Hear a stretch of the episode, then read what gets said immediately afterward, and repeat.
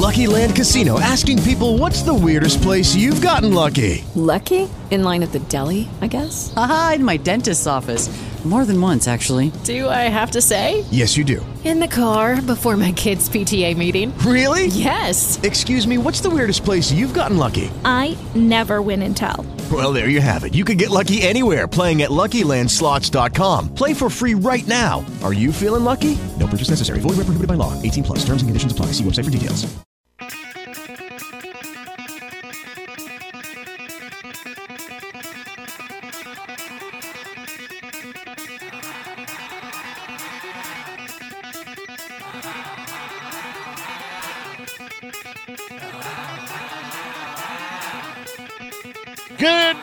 Morning, family. How's everybody doing this great morning? Well, another wonderful morning, ain't it? Wow.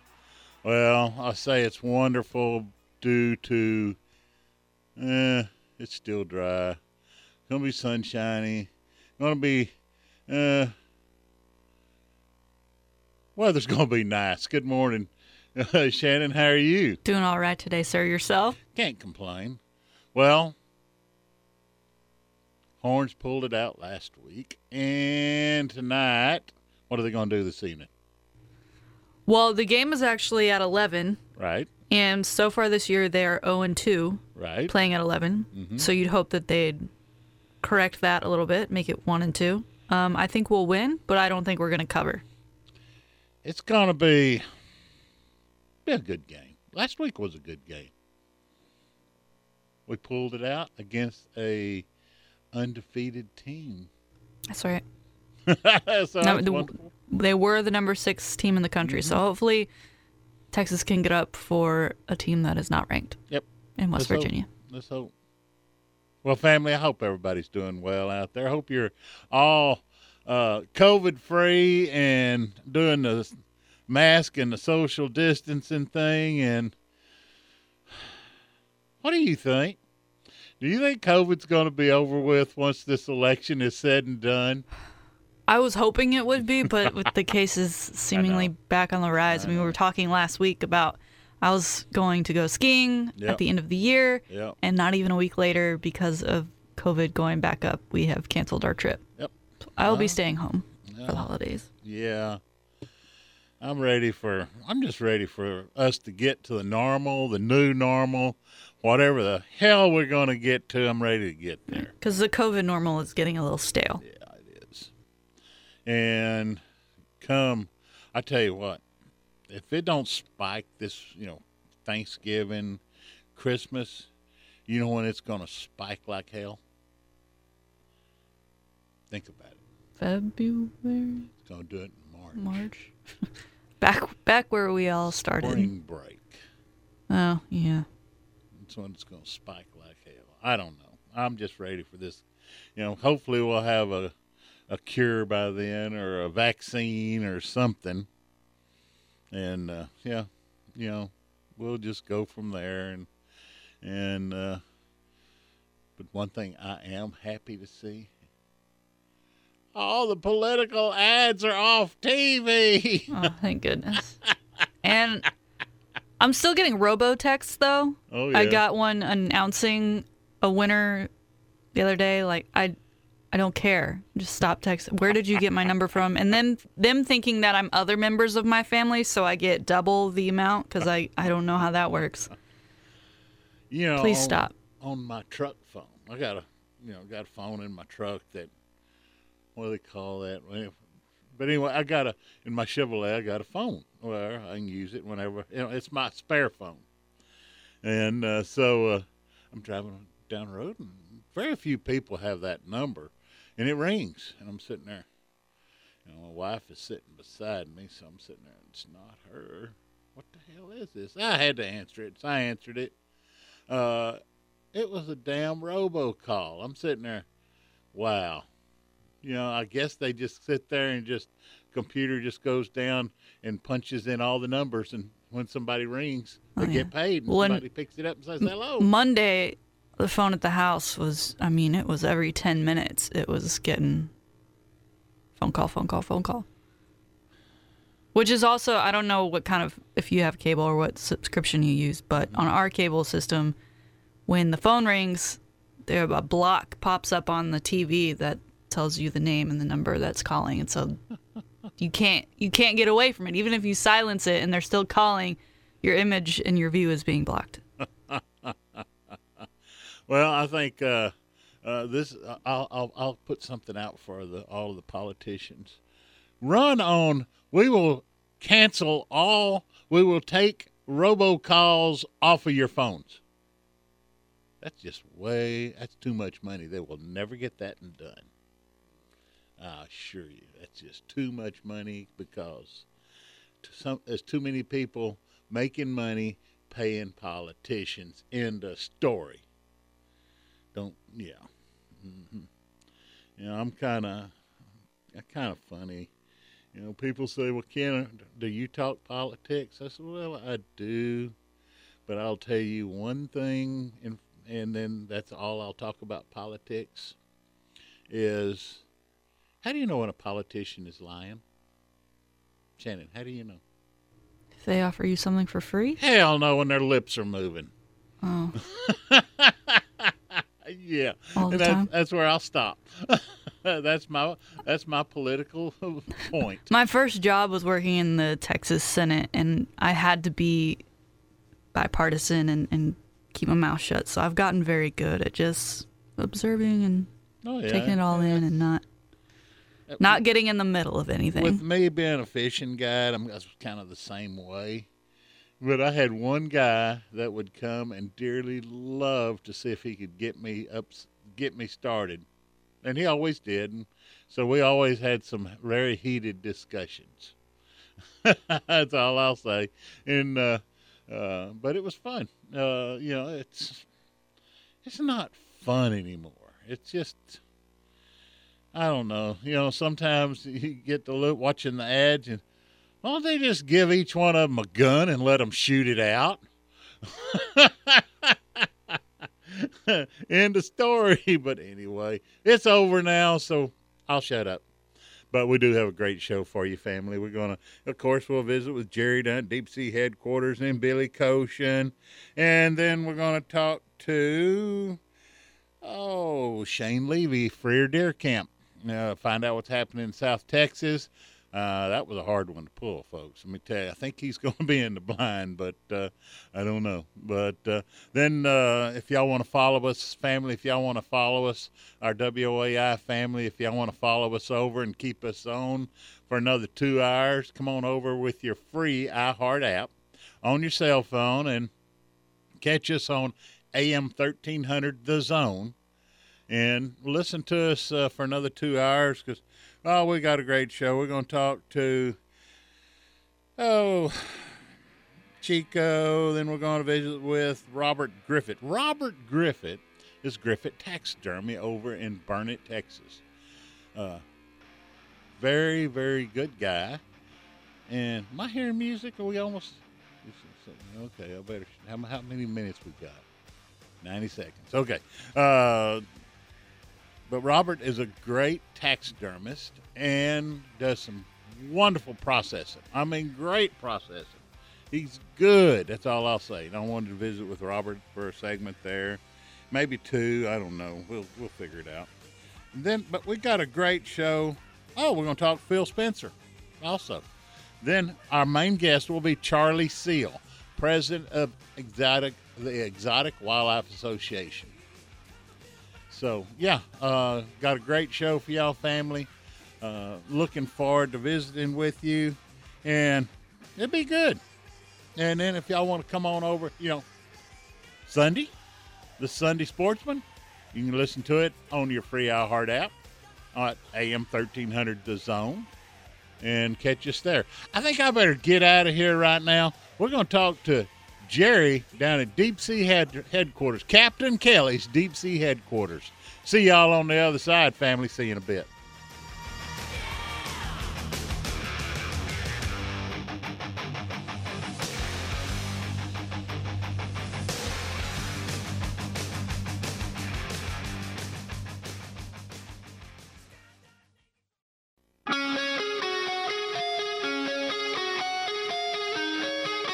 Welcome back to the great outdoors on Austin Sports Talk Leader, AM 1300 The Zone. Brought to you by United Ag and Turf. Now back to the Bud Light Studios and your host, Ken Milam. Hey, family. Hope everybody's doing well. Well, it doesn't look like the, as busy here at the ferries as it normally is. Well, as it has been, say, for the last six, seven months. But uh, let's go in. Let's go on across. We'll see Jerry over at Saturday of May. Say, yeah, since Saturday of Yeah, May. it's the first Saturday of May. I had a slow weekend last week. Not as slow this weekend. Got a few Okay. people roaming around. You know, uh, the weather's gorgeous. Had a little bit of a breeze. Yep. I guess we're supposed to have some kind of low front come down, but it's sure not supposed to change the temperatures any. Uh, we had it yesterday on Friday, and it's not a. It's not going to change temperatures very little. I mean, yeah, very uh, little. that's disappointing. Yeah. Oh, I know. It, it will Uh, be a little. It's going to be cooler for us. We'll be back in, uh, you know, high forties, and then uh, I think today we're supposed to be seventy something or high, maybe Yeah. low eighties, and then tomorrow 84, 85, Sunday. That's not good. My boys are my boys are up and at 'em and heading to the blinds right now. Hmm. Up in the hill country. I'm still down here in Mhm. Port A, but that's okay. Well, yeah. Um, I'm going to head up there later on today. Um, just because I don't trust any of them. but that's a different story. but uh, yeah, I got quite a few more people here. Uh, didn't get too many trips out this week. Monday, Tuesday, and Wednesday. I mean, there was nobody here. Yep. Nobody here. Thursday and yesterday, we got eight hour trips out. We're still catching, you know, it's, it's almost like summer. Vermilion snapper. The kingfish turned back on last weekend. Okay. Thank goodness, because we weren't seeing that many kingfish, but some really nice fatties. You know, not not fifty pounders, but twenty five, thirty pounders. Good nice fish. kingfish. A lot of uh, Atlantic sharp nose shark. Getting scamp grouper on almost every trip. Okay. And the reason for that is they're they're anchored at, after they get their vermilion snapper, their beeliner, they're moving a little bit. They're anchoring on the edge of the rocks, you know, like out there at Eastern and Hospital, where it goes from say 180 foot to 220 foot Mhm. uh, to get their sharks. Mhm. And uh, that's where they're catching those scamp grouper. Those scamp grouper want to hide in that little bit deeper water there, you know. And and um, we had two state record groupers in the last three weeks Wow. a a, a, a comb grouper and a scamp grouper. Now the comb grouper, that guy is uh, he's doing the paperwork and everything. The guy with the scamp grouper said he was too hungry, and uh, he was just gonna go home and eat it. I'm eating a state record. How'd y'all like it? It's a little better when they're a state record. Honest to goodness, uh, in 1968, I guess it was, uh, my dad caught a, uh, uh, black bass in Lake Travis. It was Mhm. just over 14 pounds. Damn. We didn't know any better. I said, "This is the biggest black bass I have ever saw." Yeah, that's a lake record. Oh my God! Look at it. We threw it in the sink, and and and uh, after it died, we filleted it and ate it. Well, yeah. What we didn't know it was 1968. That's what you do. Back then, you ate Yeah. fish. a, a, a goddamn black bass. It, 24 inches long. 24 inches long, and if I remember, it was 22 inches girth. Good It, it was huge. Yeah, big bass. and and we didn't know. We should have put it back. Yeah. You know. Anyway, Well, you might have. uh, we might have. Might have. If I don't remember, it probably didn't taste worth the darn anyhow. That Yeah. being that big, but but uh, yeah, uh, this is the time to come, folks. We're having fun. They're gonna. I'm gonna go out back here in about.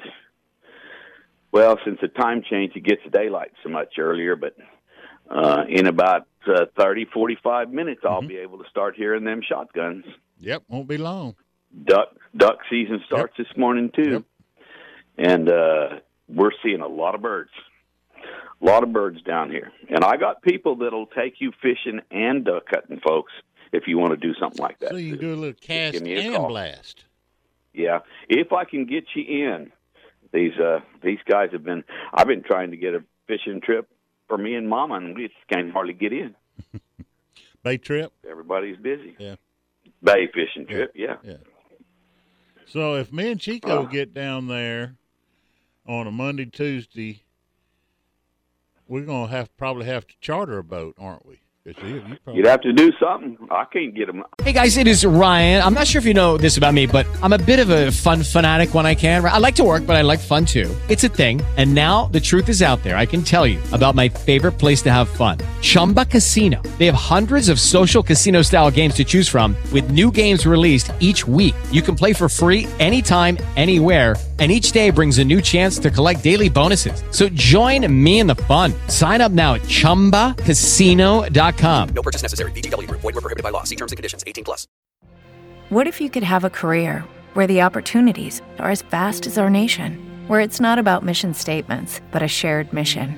At U.S. Customs and Border Protection, we go beyond to protect more than borders from ship to shore, air to ground. Cities to local communities, CBP agents and officers are keeping people safe. Join U.S. Customs and Border Protection and go beyond for something far greater than yourself.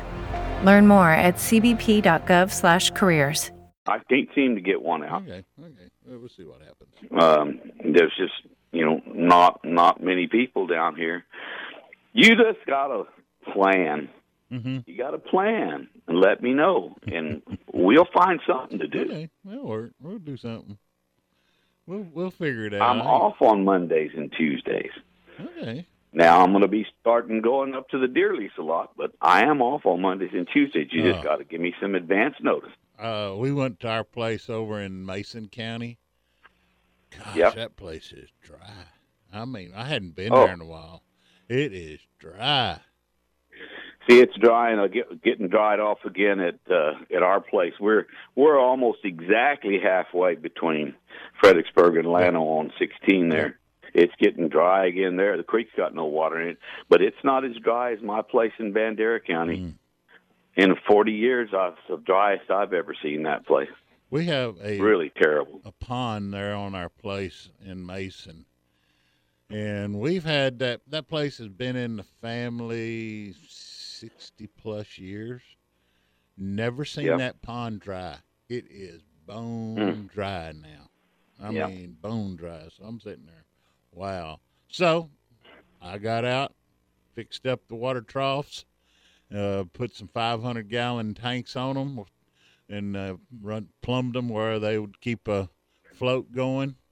And for the animals, for the deer, we don't have any cattle on it or nothing, so put it in there They wildlife. can find something to eat Yep, they can find something. if they got water to convert it. Yep.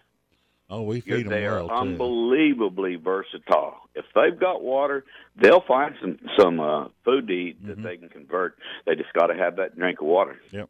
That's what that's what we've got at my little place, and you know, I, uh, we catch rainwater and stuff, and and run a little water to the a couple of troughs, and and they're coming right up to the right up to the barn there. It's a big old bucks, and right Mm-hmm. up to the barn and drink your water.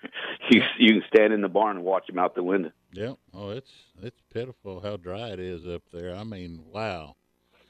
But you know, I guess. uh I think it's the politicians have done this.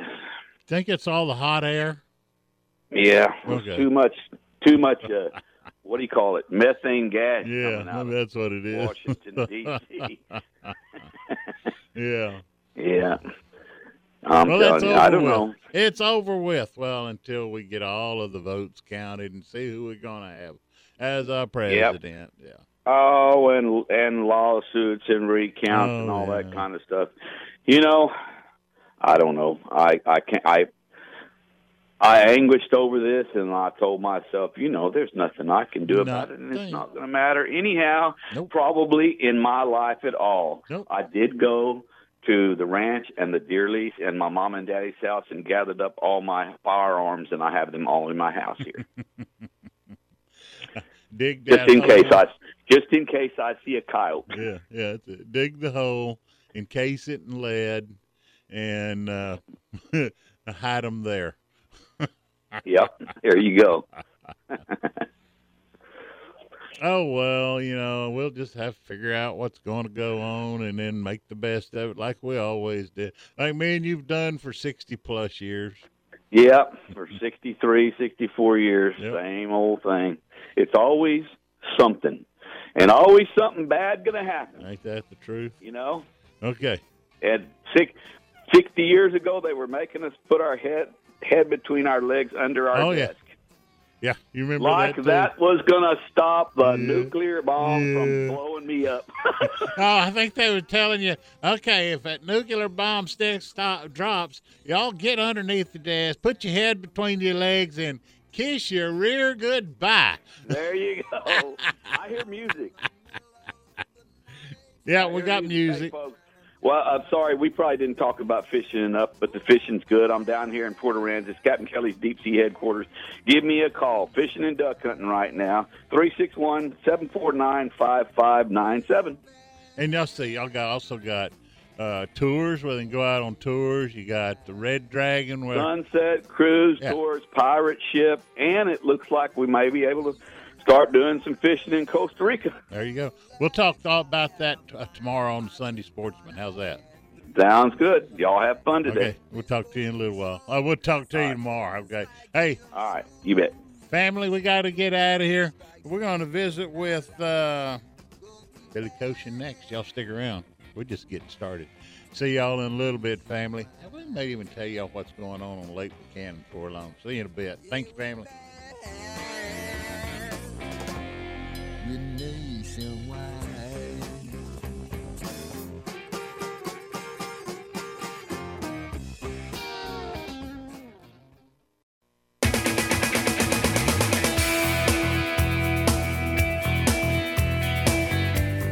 Welcome back to the great outdoors on Austin Sports Talk Leader, AM 1300 The Zone. Brought to you by United Ag and Turf. Now back to the Bud Light Studios and your host, Ken Milam.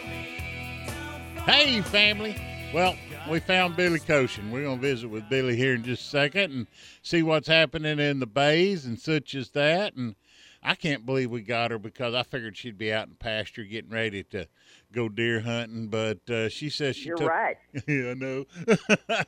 it won't be long, will it? But dang, we got in the morning. rain. Morning. I mean, Saturday Saturday morning, I'm gonna be there. you going to Uh, be. yeah, as a matter of fact, I pulled my guns out and I'm cleaning them right now. I stopped cleaning because I was like, okay, I got to get my guns ready.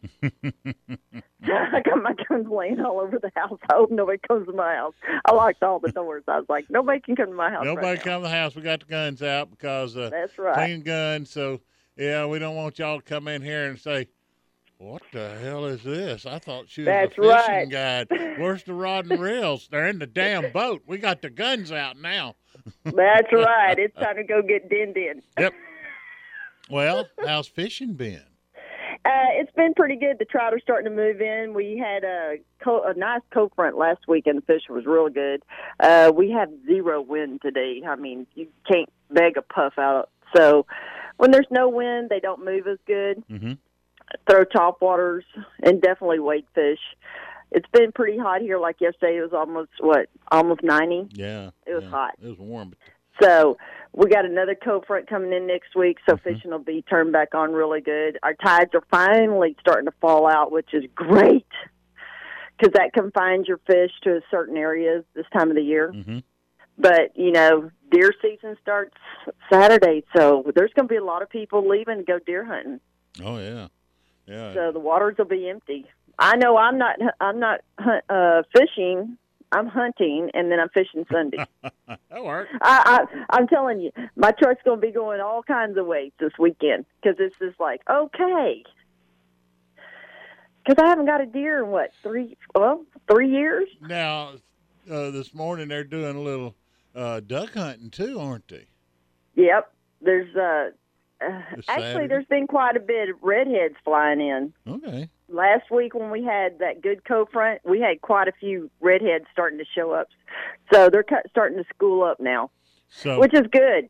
They need to come and empty all this grass because everybody complains about our grass in the water. Mhm. We got so much grass you can't even hardly fish, is and that's the reason when people come from Austin, you know, they fish deeper water. right. Now, this, But when you're here in our bays, it's so much skinnier. Now this is the seagrass that uh, that they're complaining. Well, boat boaters are tearing it up. Is that this? This is the Correct. Yes. and there's That lots is- of it down there. So yeah. So I'm so happy to see the ducks come in and start clearing out some of this uh, seagrass. Yeah. You can say, because then we won't get penalized because the birds are doing it. Yep. No, But works. during the summer, we call it burping grass because Mhm. uh, what happens in the summertime is you get all the grass is grown, and then the roots start dying, so all that grass will float up. And I mean, there is so then- much grass. and then we call it salad. And there you go. Yeah. Or soup, whatever Yeah. you want to call it. When you And drag it, drag your lure across it and get it all over your hook, it's called salad. Uh, and that's the nice name that we're calling it right now. That's right. so thank God the birds coming and to clean up this mess. That'll work. That'll be awesome, great. And our tides are getting right where we want them to be. So everybody that was used to fishing these super high tides and all these big tides, y'all better watch out because they're falling out like no tomorrow, and it ain't gonna be no water. So Now, you just need to run slow. do you you just fish primarily? You don't do any duck hunting, do you?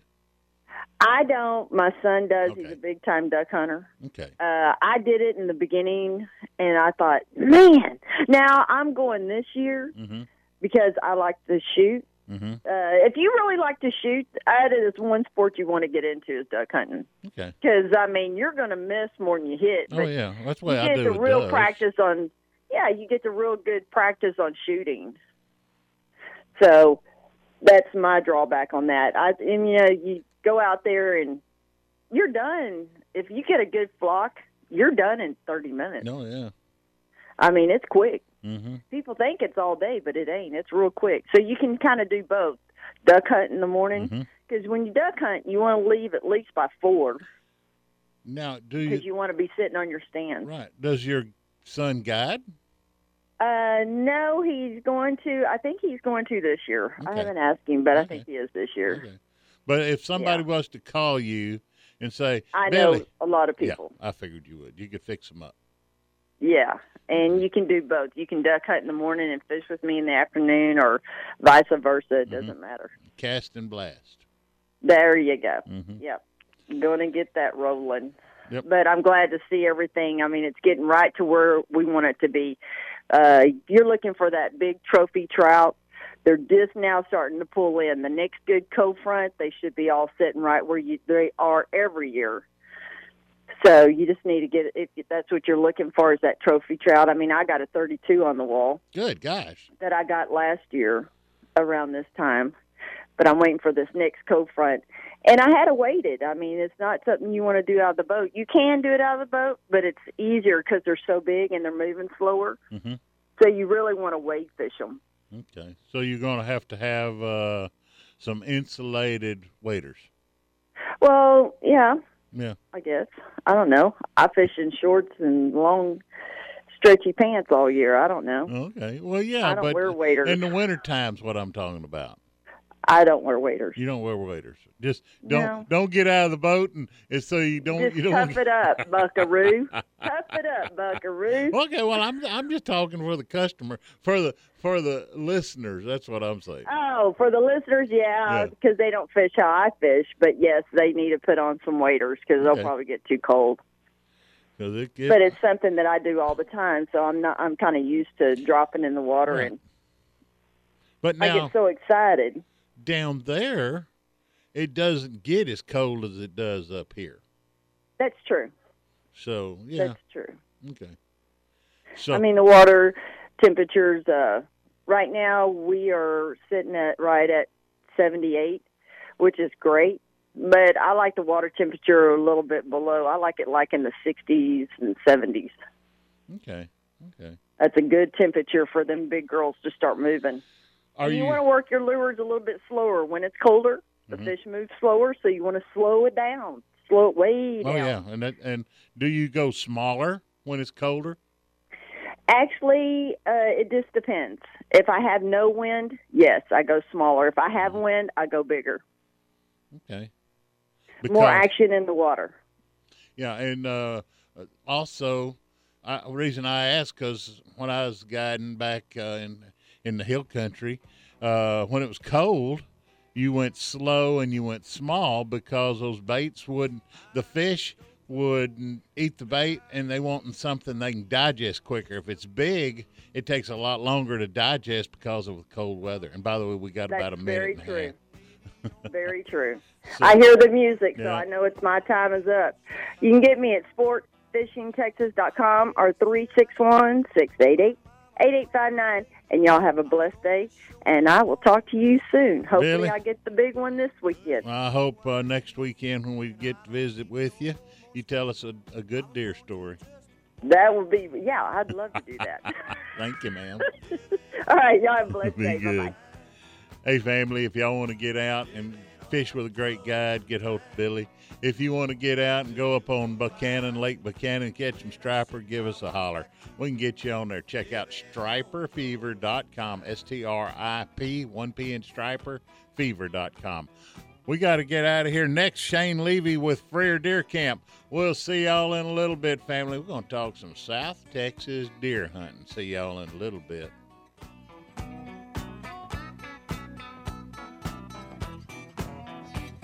With the Lucky Land slots, you can get lucky just about anywhere.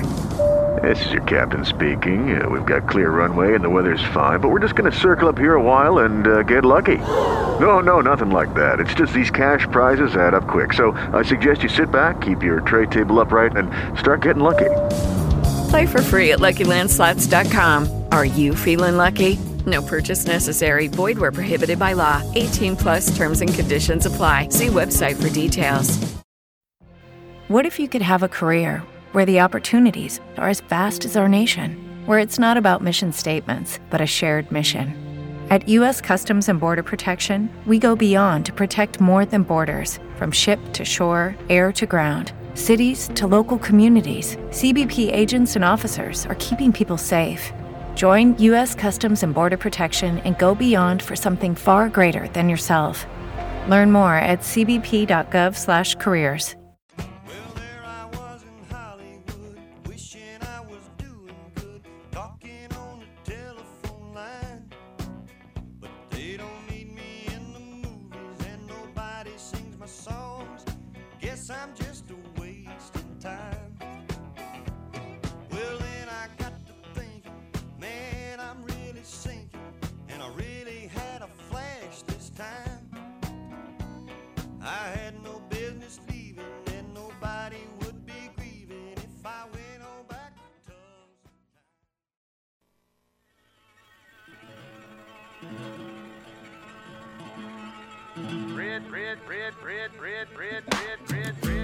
Welcome back to the great outdoors on Austin Sports Talk Leader, AM 1300 The Zone. Brought to you by United Ag and Turf. Now back to the Bud Light Studios and your host, Ken Milam.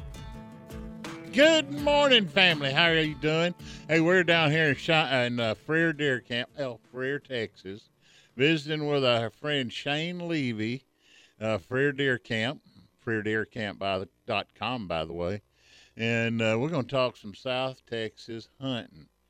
And uh, well, Shane's been bow hunting the last month. Right now. but, uh, right now, huh? We got regular rifle season to, today.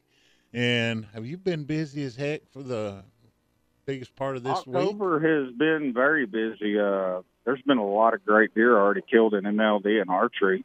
Um, scored a 266 that came off the King Ranch. Good guy. Uh, biggest deer they've ever killed on the King. But uh, there's been some exceptional deer killed early with MLD and archery. But we're lined up to be having one heck of a hunting season. It's just we need the weather, you know, and the boys and girls to get to playing their game and moving. And right now, the this past week and a half, I've been trying to do a little hunting, but the deer just aren't moving. They don't need it. Too hot. It's so green green in our area, and you know the morning hunts are nice and cool. Mm-hmm.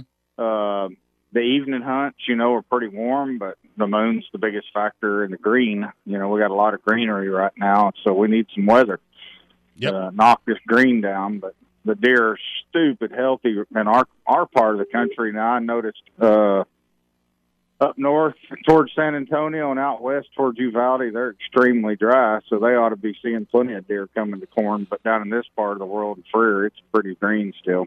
We have our place in Mason, and it is dry as a powder keg there. And I mean, when that corn feeder goes off, they're they're sitting there uh, in in line, and they ain't six feet apart either. Uh, they're right on Well, top. see, of our, ours was ours was that way in uh, September. I'd sneaking around hunting pigs in September, and instead of seeing hogs, I was seeing big old wads of deer at every one of my corn feeders. And we got all that rain in the first part of September, and we're so dadgum green. I was walking and heard a spring frog down in a creek the other day. I was like, "This is not right for this time of the year." well, uh, we but need you know the guys that are feeding uh protein and stuff and and uh they're still got i've i got several big deer that are probably going to get killed this weekend that are going to go 180 to 200 plus native wild deer that guys have just been letting walk and letting walk over the years and one deer i know history of him for the last at least three years i've been the boys been showing me pictures of him he's he's going to go 220 probably good gosh um, but he feeds him like Right. a baby. I mean, Is that it- deer's got everything he wants. But high fence or low fence. no, he's low fence. Uh, I know of another deer that if he doesn't bust 200, I'll be surprised. It's out in Webb County that's low fence as well. But that old deer, every year that guy's tried to kill him for uh, the last two years, and he's actually gone down a little bit this year. But that deer seems like when November hits, he changes uh, areas. Mm-hmm. He just he vacates that whole area through the whole hunting season and vanishes, and then soon as season's over with and all the breeding's done, he's back underneath the protein feeder immediately. Can they do that in that he open country? understands the story. Yeah. Oh, those deer do it during oh, on that low low fence country. They they range and they they get up and leave and they go to a different part of the world. So that's the beauty of low fence, and you know everybody gets a shot. And high fence, you got more of a controlled environment. Right, right. But but it it all comes into what you want to put into it is what you're going to get out of it. You know, the more effort you put into taking care of your animals, the the better off you're going to be in the Yeah. long run. At that note, what you was just talking about, uh, these bucks get up and they go hunting. They go looking, uh, chasing does, and they'll go into, into somebody else's pasture. You know, I'm wondering now. I'm sitting here thinking, okay, could that be also because less likely to get inbred? You know they got to. I mean, they got to know that. You know, Yeah. you watch deer's family units Yeah. and stuff, and they they they got to know that in some form or fashion. Um, and yeah, I, in competition, you know, if there's too many Oh, bucks yeah. around or whatever. I know of a deer. It's a personal story that I passed a deer up for for three years, and uh, he just he vanished, and I was I had picture picture, and he would do it every year. He would get up and do the same thing. I- If I didn't kill him in archery season, you know, and the year I decided I was going to kill him, he he just he vanished a little earlier than he normally did, and he stayed gone. And the fall, nobody killed him that season. Well, the following season, a friend of mine killed him about six miles away. Good gosh. Um, we GPSed it from my place to his place, and it's all low fence country. And he he he killed him six miles. It was from my feeder to where his feeder was at. We pinpointed it on Google, and it was we figured it was six miles away. he killed that deer. I mean, so. And they get on a doe, and Yep. she takes them where she takes them. They Yep. get done, and she, he picks up another doe, and she goes to her farthest edge of the range, and then just so on and so forth. Just depends on how you know, vigorous of a breeder they are. You know, some old bucks just don't do nothing. You know, Yep. and, but it's it's every deer is different, and all the country country's different. You know, and Yep. as an ar- as an archery hunter, I I'm I'm praying for some dry conditions every year in October, and then it could start raining in November. Yeah. But that doesn't always work out that way. Well, you need to be in the hill country. It's drier than hell up here. well, I was a dove hunt a few well a few weeks back in Uvalde, and I mean it was sad out Yeah, there. it's dry. I mean that, that country's bad dry. Yep. Hey Shane. No. I'm fixing Yes, to be out of we're fixing to be out of time here in a little bit. But I I want to do is I want to get you back on the Sunday show. So won't you? Uh, let's talk about what what what y'all got in Saturday or today, and uh, Oh, okay. and we'll we'll talk about that, and we'll and we'll visit about keep the faders going, guys. We'll visit about that. So let's I'll give you a call in the morning. All right, sounds Okay. like a plan. Hang on. Hey, family, we got to get out of here. Uh, oh, we're losing our, our WOAI family, our Southern family. Thank y'all so very much for tuning in. If you want to follow us, come on over to AM 1300 The Zone on your free iHeart app on your smartphone. We'll see y'all then, family. And if we don't, if you don't come over, we'll see y'all next next week right here on WOAI AM 1200. See y'all in a little bit. To the basics of love.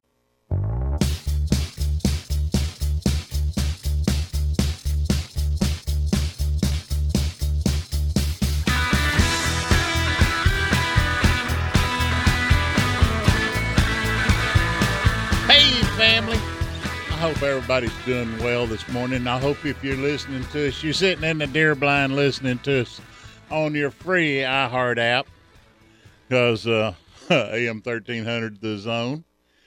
First day of regular rifle season, Shannon. Shannon says, I know what that means now. you know what it means, Show but- has provided me with an education that I never had before. Well, I'll tell you what, there's umpteen thousand people in the pasture right now. It, it's crazy how many people hunt.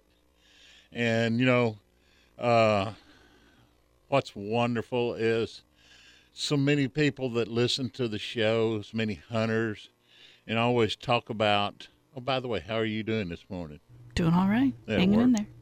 You know, we we talked to Celia Cole last week, and Celia was telling and thinking, thanking all of the hunters that have donated money to the through their license for Hunters for the Hungry, and how much and and it donated so much meat last year, deer that they harvested and took to the processors for Hunters for the Hungry. And you know it's just it's crazy how many people get out and help feed the needy. And right now this is something that needs to be done. I mean we're probably in it worse than we've ever been people needing meat or protein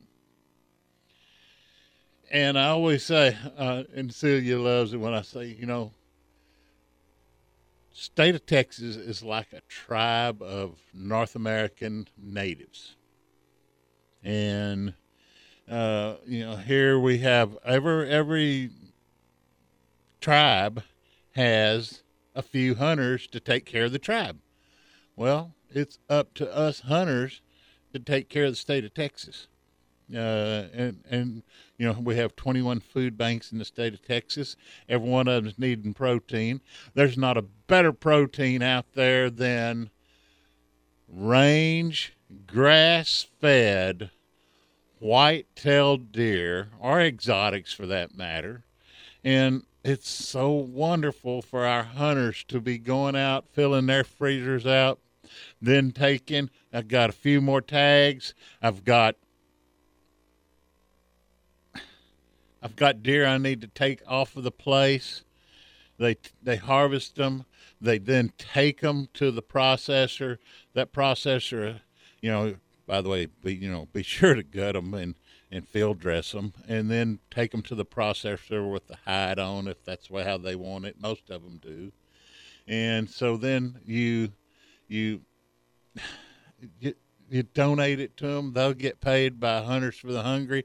If they don't, you know, it wouldn't hurt to reach in, give them ten or twenty dollars if you want to to help them, because they'll appreciate it. I'll guarantee you.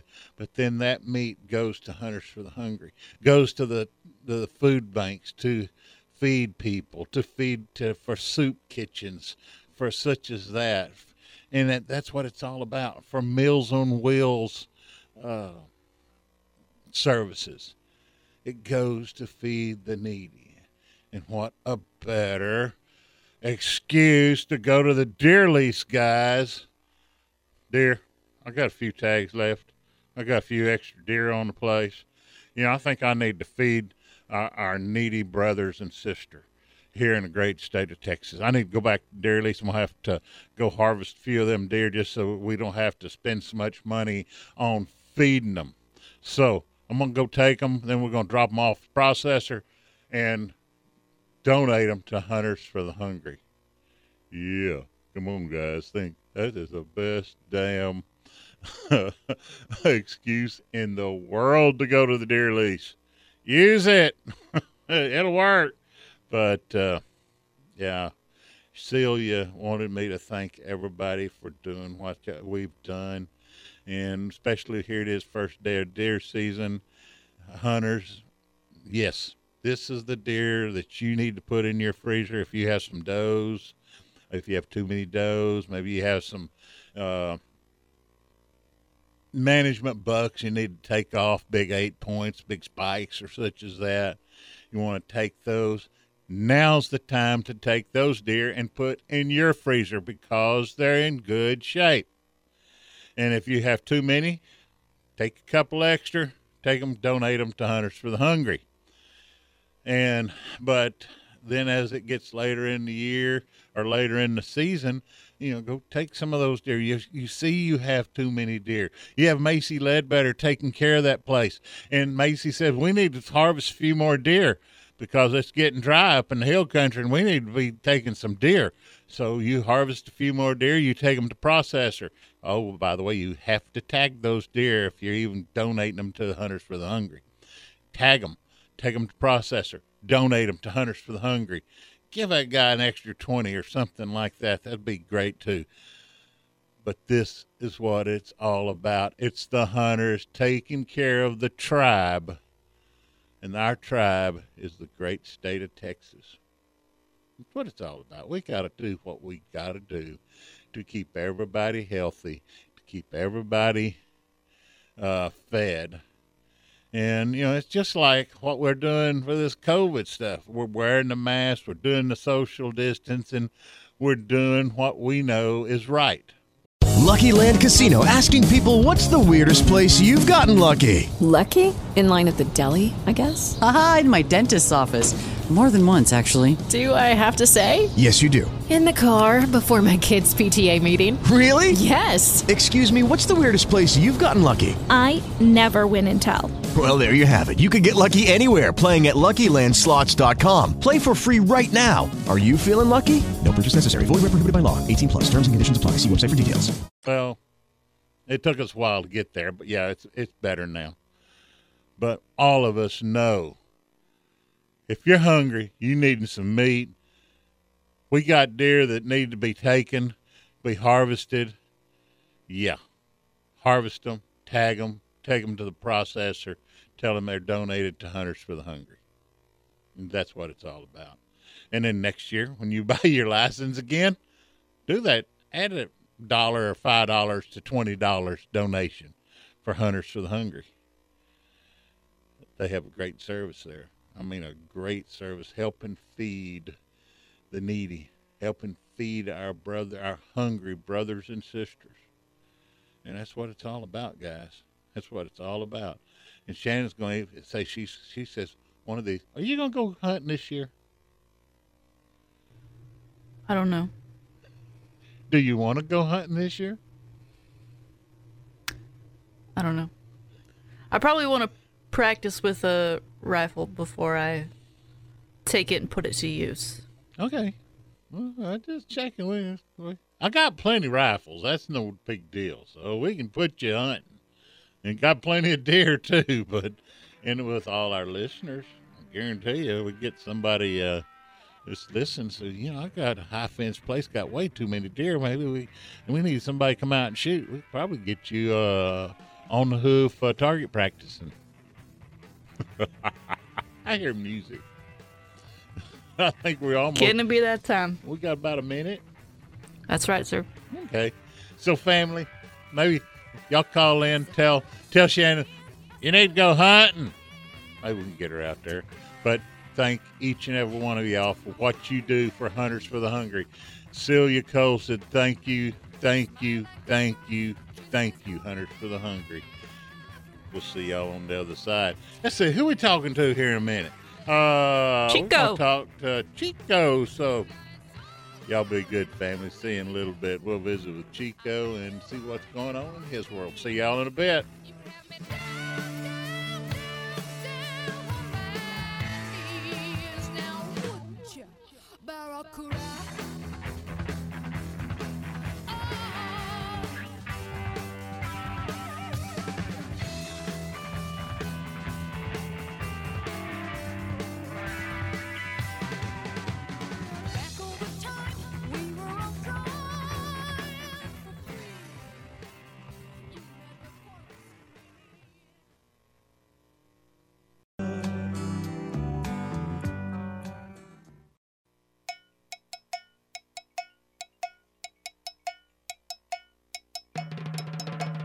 Welcome back to the great outdoors on Austin Sports Talk Leader, AM 1300 The Zone. Brought to you by United Ag and Turf. Now back to the Bud Light Studios and your host, Ken Milam.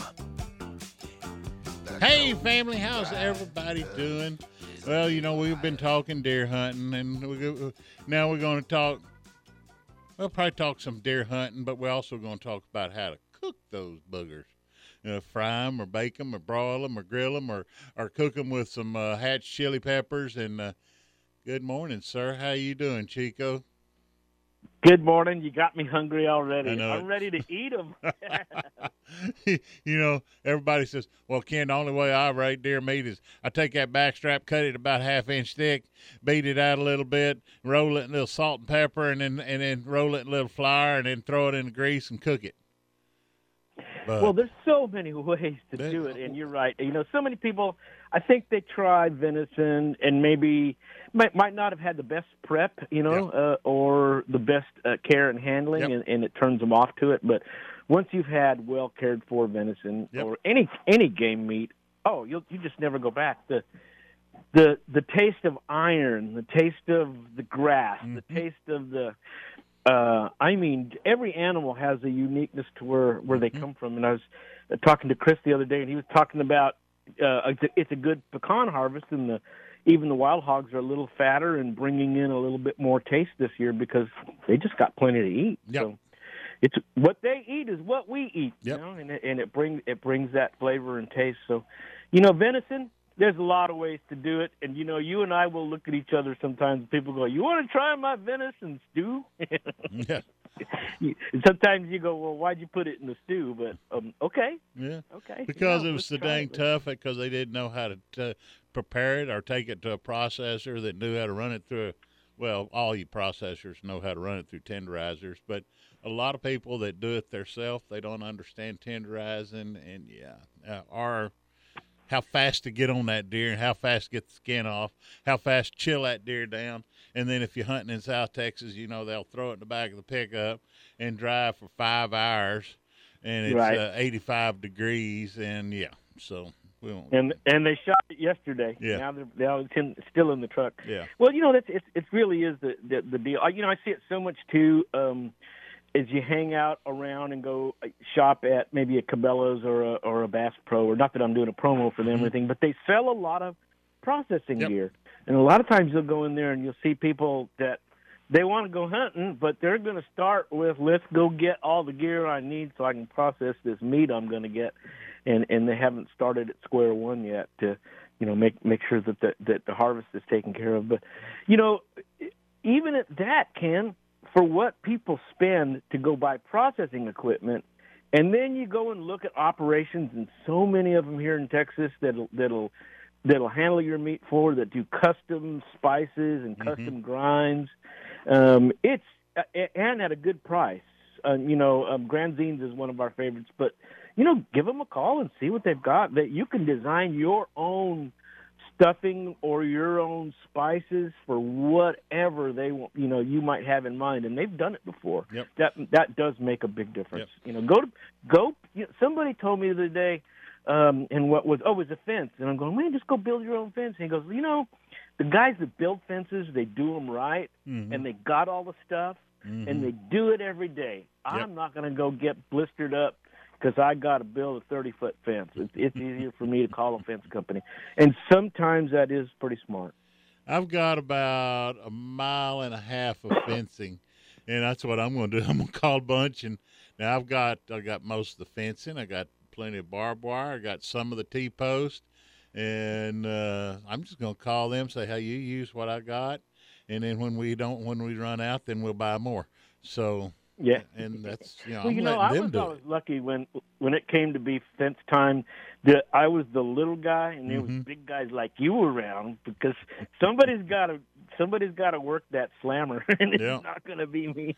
Oh, nowadays they don't Mm. slam them. They run up there with a uh, the easy Tobacco, way. yeah. Well, you take your your front end loader, you take your Yeah. pipe. You want that pipe that what you want that post in the ground exactly as you know, whatever depth you Mhm. want. You know, whatever you want sticking out. Throw a pipe over the post. Post is sticking out the pipe. And then you put the the bucket on. You push the post down till it's flush with the pipe. Then you're five feet out of the ground. Yeah, that's pretty good. I saw a Indian fence crew. Oh, this is even you know ten, twelve years ago, Mm-hmm. and I drove by, and they they they were surveying fence fence posts. Mm-hmm. You know, they were using a GPS surveyor to Good set gosh. out the posts and put the markers. And I guess a crew comes by the next day and you know rams everything down home. But you, they don't even measure anymore. Oh no, no, no. Mm-hmm. But yeah, you know, yeah. it is first day of deer season. You knew that, right? You know what? That one got by me here. It's been it's been crazy, you know, with all the elections and Oh. and counting and and everything Yeah, here. I'm I'm kind of been, you know, staying keeping my head down and and doing a little bit more cooking and doing, you know, I, I've got a couple of film projects going on, and one of them is a music video, and I never knew there was going to be so much work to get together. Putting together a music video that's only going to be three Oh. minutes long, so I'm, I'm I've been putting my head down and trying to deal with that stuff. I wanted to thank you for uh in, introducing me to oh what's what's his name uh the guy Chris? the hog guy Chris Maddox, yeah. Chris Maddox yes thank you he gave me that recipe for what he uses in his ba- hog traps you know with the sweet potatoes and the anise an- Yes. anise oil Licorice. and all of that it works Yeah. oh I mean it Oh, works really? oh man uh we well, got- you know, he's that the guy's a productive hunter, and it's not like he got to go out and find a lot of hogs. They, but he's in a position now where people call him and say, "I got a 400 pounder. I got a five. He's been shooting some big hogs. And if y'all go to um and it what's the name of the food bank here? God, it's dropping. I'm I'm dropping the name now, but it, it um uh, I'll get it. I'll get it here in a second. But Central Texas he's Food Bank or San Antonio Food Bank or Well, he's got his own Facebook Oh, page on the food bank. And, Okay. Yeah, yeah, and and it's and I got to tell you, it's it's really getting food into people's hands, and it's getting rid of some hogs. But Yep. you know, it's if we could figure out a way to get the numbers up and help promote what he's doing, because more than anything, when we talk feeding Texas and feeding the Mhm. hungry. You know, he he's this, here's a guy putting his money where his mouth is, and Yep. and, and really his spare time, his his spare uh, uh, all of his spare hours is going towards that. Yeah. So And you know, people are a- say, "Well, I don't want to eat feral pig." I said, Why not? Well, they have all kinds of diseases. I says, then cook the stuff to 160 degrees, 165 degrees. I assure you, there is Yeah. nothing Yeah. alive in it. Yeah. Well, you know, um, and and it's again same thing like we were talking with the deer, the handling, the, Mhm. get, put it on ice, uh, have a plan, and that's really what he's promoting is. Listen, if you know you got hogs, let's make make a plan. Let's Mhm. go put some of these in the freezer. So let me know. I'm gonna catch them early in the morning. We're gonna go. We're gonna find this tree. I'm gonna teach you how to how to how to butcher and prep this Mhm. hog. And uh, um, and you know, it it it his plan is working. Is here's something that started on a small scale Yep. uh, and is you know it, this is scalable in larger proportion because how many landowners out here are just like this and you know uh, we got to we got to do some eradication we've got to get a little bit of control and we also need the meat Yeah. And uh, you know, you can't donate it to like Hunters for the Hungry, but your food banks won't take it because it has to be inspected. But if Yeah. you if if a friend of y'all's, you know, he says, I got feral pigs, you want one? Well hell yeah. yeah Uh yeah you do and yeah, but they're they're good. I mean, they are delicious. Now, if it's a big old stinking boar, eh, not so much. But and Yeah. there's ways of preparing that that it is good, but most people don't know how. And Yeah. I hear music already. Okay, so before I get out of here, Get out of here. Okay, talk, talk. Is Bush Meat Food Bank. The Bush Meat Food Bank. Check it out on Facebook. That's Chris's page, and you can check me out on the original Keep Austin Fishing on Facebook, Fricks Tex on YouTube, and Ken Milam's The Great Outdoors on YouTube and Facebook. Bush Meat Food Bank. Bush Meat Food Bank. Go become a member, guys. He needs the support and the shares. Yeah, there you go. Go check him out. And, uh, uh, you know, it's just the same thing as uh, if you got a place that you got way too many pigs and you need to get rid of some pigs, maybe contact him. If he don't do it, he'll probably know somebody that does. If he don't want, don't want them, he'll know somebody that does. So, yeah. He's going to be definite resource. Yeah. Yeah. So, uh, hey, brother, let's talk about. Uh, we didn't really talk much about recipes or anything like that. Let's visit again tomorrow. How about that? Call McKen anytime. We'll holler at you, brother. I appreciate it. Hey, family, I know I'm fixing to run out of time here, so uh, well, we're gonna let's see, we're gonna talk Robert Griffith next. Ro- no, yeah, Robert uh, Griffith Taxidermy over in Burnet. He's one of the best processors I know. That's who cuts my meat. And hey, we got a great show. Then after that, Bill Spencer down over there in the coast. So uh, got a great show. We'll visit with y'all again here in a little bit. Robert Griffith next. Y'all be good and see you in a little bit, family.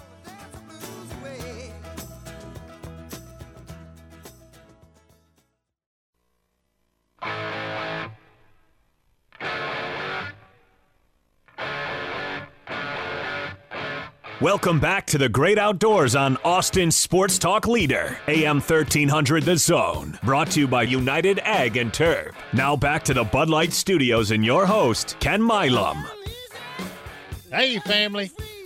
Well, we got somebody I, I enjoy visiting with, and damn sure enjoy eating his venison that he has processed, and the sausage that he makes and smokes, and the breakfast sausage. Uh, got him on the phone, Robert Griffith, Griffith Taxidermy in Burnet, Texas. And good morning, Robert. How are you? Doing good. How are you, Ken? Can't complain. Wouldn't do any good if I did. That's So- true. now, it is first day of deer, deer season. I bet y'all taking already got a bunch of deer in for. Uh, and Hello, it is Ryan, and we could all use an extra bright spot in our day, couldn't we? Just to make up for things like sitting in traffic, doing the dishes, counting your steps, you know, all the mundane stuff. That is why I'm such a big fan of Chumba Casino. Chumba Casino has all your favorite social casino style games that you can play for free anytime, anywhere with daily bonuses. That should brighten your day a little. Actually, a lot. So sign up now at chumbacasino.com. That's chumbacasino.com. No purchase necessary. VGW Group. Void were prohibited by law. See terms and conditions. 18 plus. LDs, and then and also uh, archery season. Then Yes, we've taken in probably about 150 animals already. have you seen some good deer? Are they do they look any better than they did last year? Are they about the same or? They're looking better this year. We're seeing some really good deer. And, you know, just for free range and hill country deer, we're going to have an exceptional year, I believe. Good, good, good. Now, I know uh, we, we were talking. I was thinking about you, and I says, you know, one thing I want to get Robert to tell folks and people that say, you know, I don't like deer meat. I just can't handle it. That taste of deer meat. I'm sitting there. Do what? You didn't process it. You didn't take care of it right. Okay, for the temperature. If you're going to hang a deer outside, what do you want to see? You need it to be 45 degrees or lower. You want to be able to see your breath blow frost. If you Yep. can't blow frost with your breath, then it's not cold enough to hang a deer out without packing him full of ice and putting ice on top of him and rolling him up in a tarp. I mean, you can do that and get away with it in the warmer weather and uh, put him overnight, but you really got to pack it nice if you can't blow frost with your breath. Now, Daddy, we used to leave the hide on, and if it was cold at night, that was fine. That was wonderful. No, that's that's when he'd chill it down. But then if it warmed up to forty-five or fifty, say, or or you know, low sixties, Daddy, you know, he would always put them in a tree. It was always a good shade. he'd leave the hide on, and he said that's insulation. Now, if it got up too hot, he'd take a handful of black pepper and throw up in the in the cavity, keep flies out, or just put uh, you know put a sock on top on them. Uh, and but he always left the hide on, and I know you like keeping leaving the hide on. Like you won't take them unless they have the hide on them, will you? That's correct. They age a lot better with the hide on them, and you know, back in the old days, a lot of people thought you had to get that hide off quick. Uh, but that was because they didn't have, you know, walk-in coolers and refrigeration, and and yes, she did have to in warm weather go ahead and skin that deer and get him cooled down. But you know, nowadays, if you get him gutted and get him to walk-in cooler within a couple of hours or so, and even in pretty warm weather, then you're good to go. And they just age so much better with the hide on them. We always age the deer before we cut them. Just makes them a lot more tender. You know, a couple three weeks hanging, or week to two weeks to three weeks hanging up in a cooler. Week minimum. You know, sometimes uh, average here during the general rifle season is about two weeks, and uh, that just like I say, it makes that meat so much more Oh, tender yes. if you can age it. If you kill one today and cut him up tomorrow, he's going to be pretty tough. Yep, he will be. Uh, what what you a lot of people don't understand aging. Aging is just the process of the the meat breaking down due to what just it. Basically, due to uh, bacteria starting to uh, work on the meat, on the muscles. Mm-hmm. on the mem- um, membranes. yes, exactly. And now on the membranes. Now this is something I like to talk about with Robert. Robert will take each one of them. He'll bone that deer out, cut each muscle out, and his hired hands, uh, Julian and them. They'll cut each muscle out, trim the sinew off that white stuff off of the outside of each muscle, then cut it across grain, then run it through a tenderizer, then put it in, eh, then package it with a vacuum pack. That stuff is good. I've got deer that I've had for two or three years, and it's still good. Oh yeah, that vacuum pack. I mean, we found out it lasts at least five to seven years, and as long as that seal doesn't get broke on the package. And I mean, we the way we do deer, we've gotten so busy. I don't take any new customers right now. We're staying busy with our existing people. So, um, I mean, that's all we can handle is what we've already got. You know, coming in with existing customers. So Robert's saying, if you're a new guy, sorry, we're not yes, going to take that's it. Sorry, you know. we, we're just rubbing it in, telling you uh, this is who you how you want your processor to do it, like. but that's uh, right. Now on your on your sausage, you make you, you were the first jalapeno cheese sausage that I ever ate. I tell you what, my dad started doing that back in the 1950s, and he wasn't doing commercial processing at that time, but he processed for ourselves and for some friends and family members. And as far as I know, he's probably the first person to ever make a jalapeno cheese deer link sausage. on my boat, you know, when I was guiding, uh, I had the guys that owned Blue Ribbon Sausage Company or Blue Ribbon Meats out of Houston, Texas. I was telling them about your jalapeno cheese sausage. And I mean, they were asking me all kinds of questions, and and then the next time they came up, they brought several different flavors of the different ones, and I finally I picked that one. I said, "This is the one you want." I said, "That that's as close as you're going to get to Robert sausage," and they says, and now everybody makes jalapeno cheese sausage, and y'all were the very first ones that I ever ate, and then Blue Ribbon Meat started it, and now look at it. It got crazy. Yes, it did. I mean, everybody just that's always been our top sellers, the jalapeno cheese link sausage. I mean, we have people that drive miles to get that. I mean, I literally have people that bring three or four deer up from South Texas, and they have the entire deer turned into jalapeno cheese link sausage, and then they, you know, eat on it all year. Them and their ranch hands. And then of course uh, we'll talk hunters links. Well, you know, I got a feeling we're gonna we're gonna have way too much to talk about. Robert, can I get you on again tomorrow on the Sunday Sportsman? Yes, sir. That'd be great. We'll just stick around here and we'll visit here in a minute. But uh, uh, we will visit with Robert next tomorrow on the Sunday Sportsman. It is deer season, guys. I hope you're li- you're sitting in the blind right now, wondering. Uh, hope you're looking at a big one, or maybe you got one on the ground. Maybe you haven't field dressed him right now. So we'll have Robert on again. We'll talk to him about what you need to be doing when you field dress that deer, how you need to cool him down, get him cold, get him ready to go, and then find you a good processor. Not Robert. Robert says he's got all he can do, but he might be able to tell you somebody. hey, Robert. I'll visit with you tomorrow. You be good, brother, and tell Kathy I said hello and Julian, and uh, I'll be bringing you some deer pretty quick, my friend. Okay, Ken. Well, I appreciate it, and you take care. You be good, brother. I'll talk to you uh, tomorrow. Be good. I wonder just how long the rest of us can count on being free. They love our milk and honey, but they preach about some other way of living. When they're running down our country, man, they're walking on the fighting side of me. They're walking on the fighting side of me.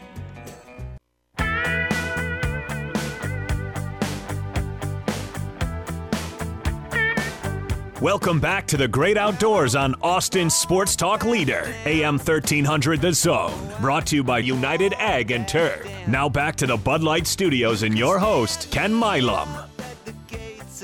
Hey, family. Well, we've got Captain Phil Spencer on the phone with us, and we're going to visit with him here in a second. But one thing I want to ask him, and Phil, how are you doing this morning? I'm doing fantastic. Tell me something. I know you you're down in Corpus. When you're out there, sometimes maybe if you're a little further south, and you're out there paddling in back one of those coves or one of those bays, and way back up in a creek or something, do you ever see any nilgai? You know, I have years ago. I used to see them along the King Ranch shoreline. Mm-hmm. Um, I've seen hogs. I've paddled next to hogs, and actually a deer out in the Laguna, uh, a buck and a doe and, and a baby. Uh, I have years ago, but with the hunting and everything else, it's hard. Most of the coastline in Texas, if I was over by Refugio, uh, you know, if you were kayaking somewhere over there off of the state park, which is only seasonal, you'll see the deer. You'll see that. But unless you're down like the King Ranch shoreline or Kenedy or down in South Padre, along the Texas coast because of development again and right. and hunting aspect, there's just not as many now up near Houston between, you know, say Houston and, and Beaumont, Louisiana. You you may see a few, but uh, yes, I have seen them. I haven't in years, but I have seen them. Okay. So um, I'll tell you a story. Twenty plus years ago, uh, this is my 31st year, but uh, 20 plus years ago, uh, my neighbor borrowed a kayak of mine and actually shot a nilgai down the King Ranch shoreline. Good gosh. And again, you have a barrier. You could do that back then. Yeah. And you had, what is that? I don't know what they call that berm, how many yards it is or whatever, but he dropped it right there on the shoreline. He saw it in his boat. Now, they didn't borrow a kayak. Actually, it was the actual big game, ocean kayak, big game, the whole 550 pounds. He Mhm. loaded that down and paddled that back maybe a couple miles from down as far as you could go, you know, down here in Right. Flower Bluff and Corpus. But yeah, that was 20 plus years ago, though. But yeah, that's a true story, though. They actually stained the kayak. It was a, a yellow kayak back then that was a demo type thing, but it actually, the blood actually stained the kayak. So, Oh, heck. but that's an in- interesting that you would ask that question. Well, you know, here it is. We're in it's hunting season, regular rifle season in the great state of Texas, and I'm sitting there. You know, I've always heard that you've seen. Uh, I've heard I've heard people tell me I've seen big old deer down there. You know, I'll be running along there in my bay boat and big deer out there, big bucks, and and uh, then they you know they have taken the Powderhorn Ranch now and and going to be making it Yes. a state park and. and Yes, you know, but I was that's where I was down there in, in Port O'Connor when I had a couple big hogs swimming right next to me, and boy, they can swim. Uh, you don't think a big old fat hog can swim? I was paddling as fast as I could paddle, and they were they were moving. I mean, I had to paddle pretty fast to keep up with them. and uh, you know they were going out to one of those spoil islands Uh-huh. apparently. But I've seen that. I, I've been down to like the Nueces River, a couple other rivers, and we were white bass fishing, playing around. And I literally, I thought I had a vulture fly over my head. It was actually a group of turkeys that were flying across the river that went over the top of us, which was really, it was pretty cool to watch them roost in the evening times in these trees along the river. Um, pretty neat. And right now, you can go out on a kayak, and if you want to duck hunt, you're more than you can go to either duck blind or back that that kayak up into the bushes, put out your decoys, and literally sit there and shoot the ducks. And you know, if you're a duck kind of guy, yeah. there's a lot of ducks. I saw a lot of them yesterday out on the water. I'm sure I'll probably see a bunch of them today. We've been having gorgeous days. It has just been so not hardly a cloud in the sky. The temperature of the sun is out fully blast, but it's not hot. The temperatures of the water have cooled down in the mid to low 70s, depending on where you're at.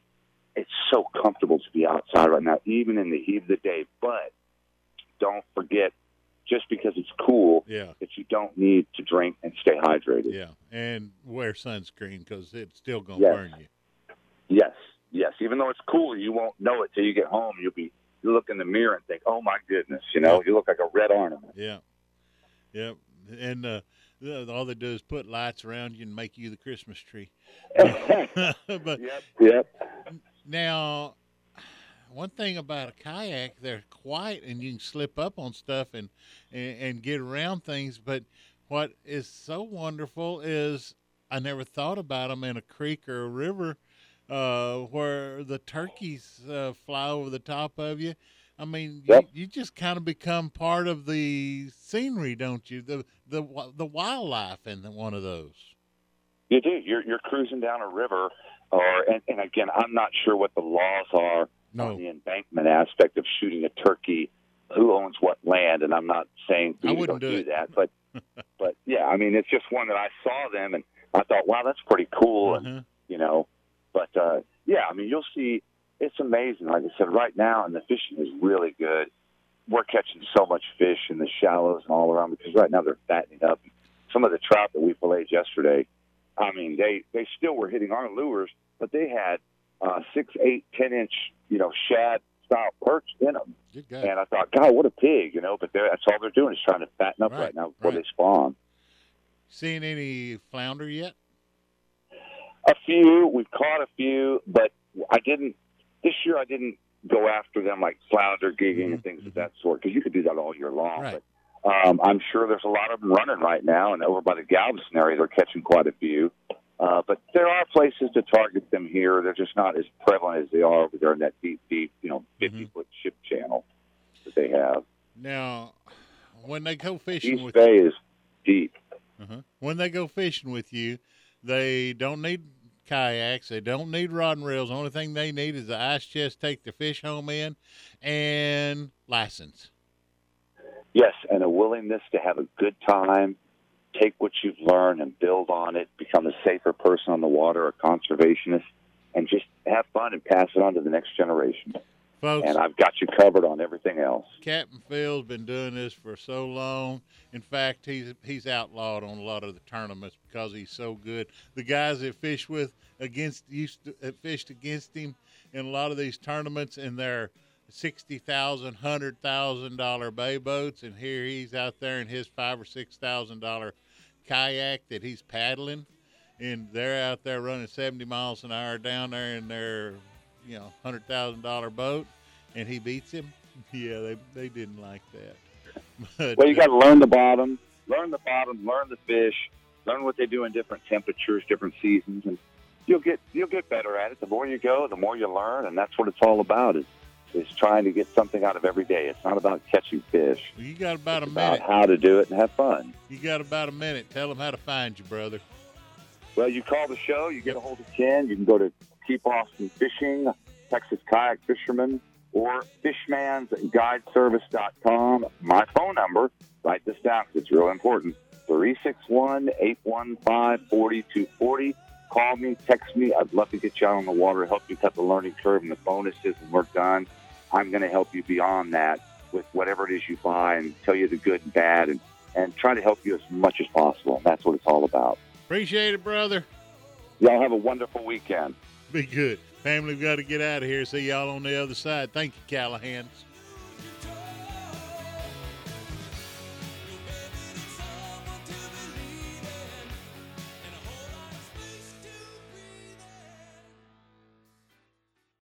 Hey, Mr. Bartender, please don't be so slow. I got time for one more round and a six to go. Tomorrow morning, Sunday, I'm gonna Hey, be family. feeling low.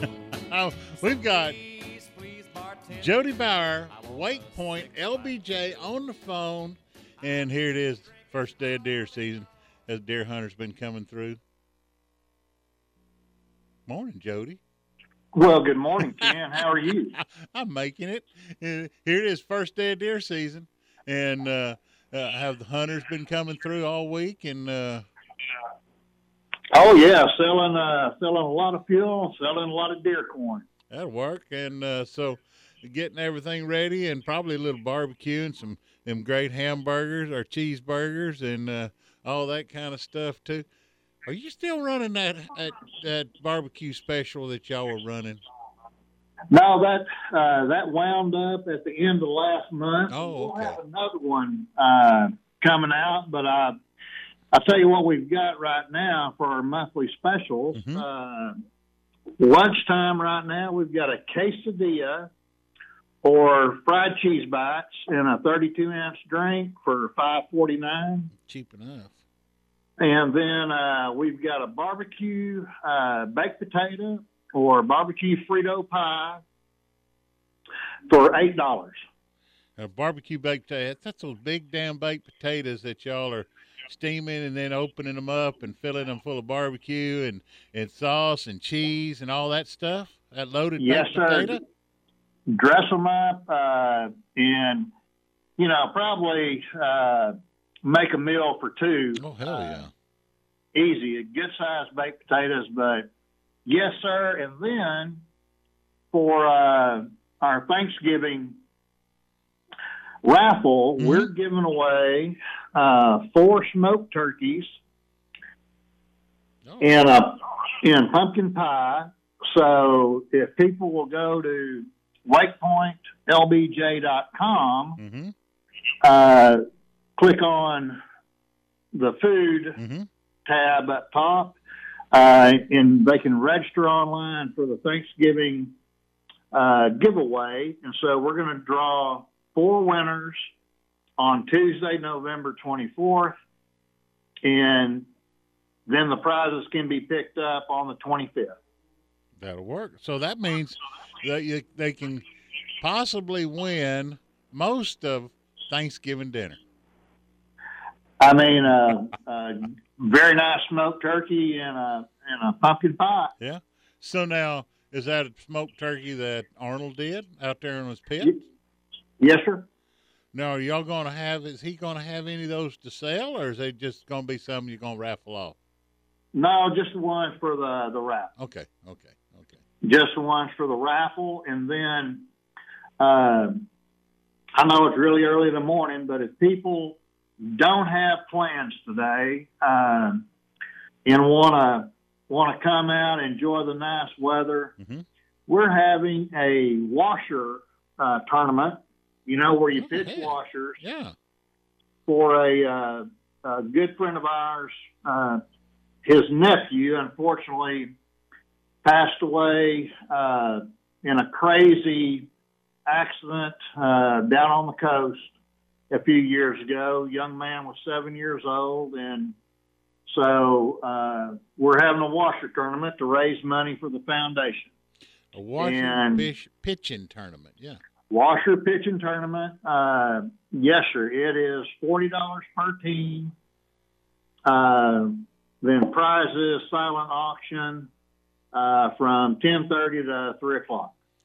Folks, this would be a lot of fun because uh, if you hadn't been to Wake Point, back there on the green, back there where they have the washer, washer pitching, uh, it's right there against the, right beside the lake. And uh, uh, they have all kinds of picnic tables. They got, you know, shade trees. You can sit out there and you could stay away from other people. You know, if you have a family, you could get on a picnic table and be away from other people. And uh, it would be a good weekend or a good day trip. And then you can get your Yeah. barbecue, you can get you get you a, a cheeseburger and uh, all your fixings, and uh, have a hell of a time out there. Absolutely, and also uh, I forgot to mention that Cheyenne Signs, uh, really good acoustic player. Uh, she's going to play from eleven to three uh, on the stage down at the Greenbelt. So if you're not wanting to pitch washers, uh, come on out and enjoy some entertainment. So, guys, we, we're talking to you now. If you want to have something for the wife and the kids to do, you go pitch washers. You let them sit up there and uh, get them some barbecue and a cheeseburger and some fries and everything else they need, and uh, watch you pitch washers and have a good time. And, uh, and then everybody sit down, have lunch. And by the way, uh, you if you wanted to get a good cold uh, adult beverage, uh, whether it's a draft beer or a, a craft beer or a uh, glass of wine, you can get it and walk around the place there and drink it, can't you? You can. Uh, you know, uh, we don't allow obviously any, you know, coolers uh, at Wake Point, but uh, any alcohol purchased here, uh, you can walk around on property drinking it. Mm-hmm. There you go.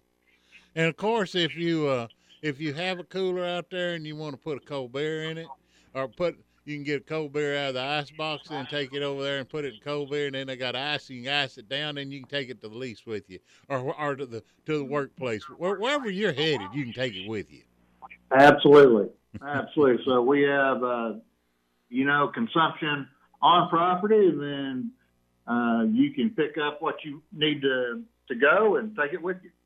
And if you're out there and you're wanting to get uh, some fuel, you can get a little VP racing fuel. And if you're in the boat and you're down there, and you can get some uh, uh, uh, some alcohol-free fuel for your boat and leave it, let it sit for the winter if you wanted, if you needed to. Make sure that it doesn't attract water. So yeah, and that's a good thing. Exactly. We've got, um, you know, on the water on Lake LBJ, ethanol free fuel, as well as VP 101. So, uh, you know, surprisingly, Ken, a lot of the new personal watercraft uh, and some of the new, uh, even wakeboard boats, you know, they have a supercharged engine in them nowadays, and you just got to run a higher octane fuel. Uh, so mix a little of the one in 101 in with the 90 octane ethanol free, and you'll have a great combination. Yep. So, folks, you can't miss Wake Point. It's right there at the 1431 bridge. And if if you miss that big gray building that's on the Burnet side, well, shame on you because you better go to the optometrist and get some doctor. You know, have make sure you don't need glasses. But in case you do, when you see the railroad bridge, well, you done passed it.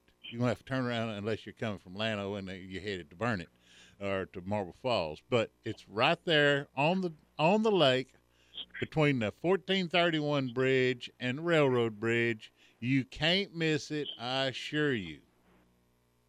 No, Ken, you're right. I mean, we're going to have a really good time today, uh, raise some money for a, a worthy cause, uh, serve some great food and some cold drinks. So if you're you're out in the hill country by Lake LBJ, uh, come by and see us. We'd sure like to have you. And then if you're still there tonight or this evening and you want to watch a good place to go watch the sun go down and maybe get you a cheeseburger and, and some barbecue and sit up there on the patio and uh, watch TV and watch the sun go down, it'd be a good place to do it too.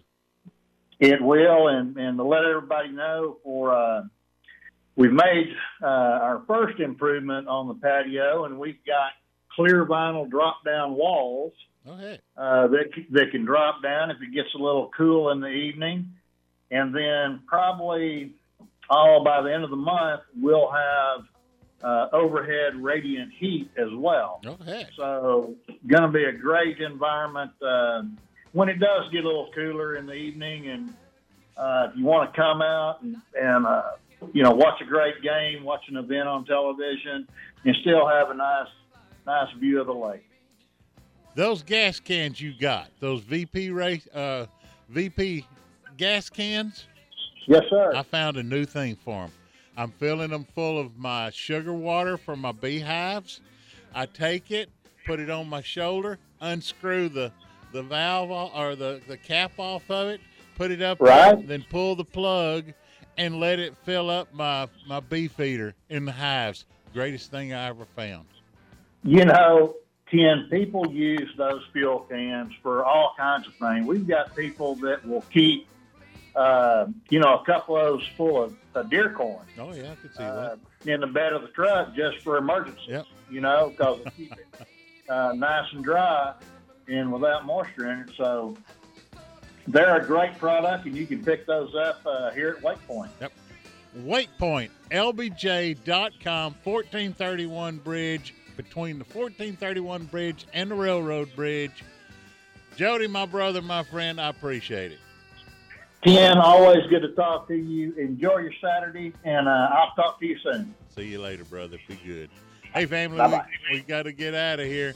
Uh, who we going to talk to next? Uh, we're going to talk to Charly Seale, EWA. Hey, we'll see y'all in a little bit. Y'all be good. Thank you, Callahan.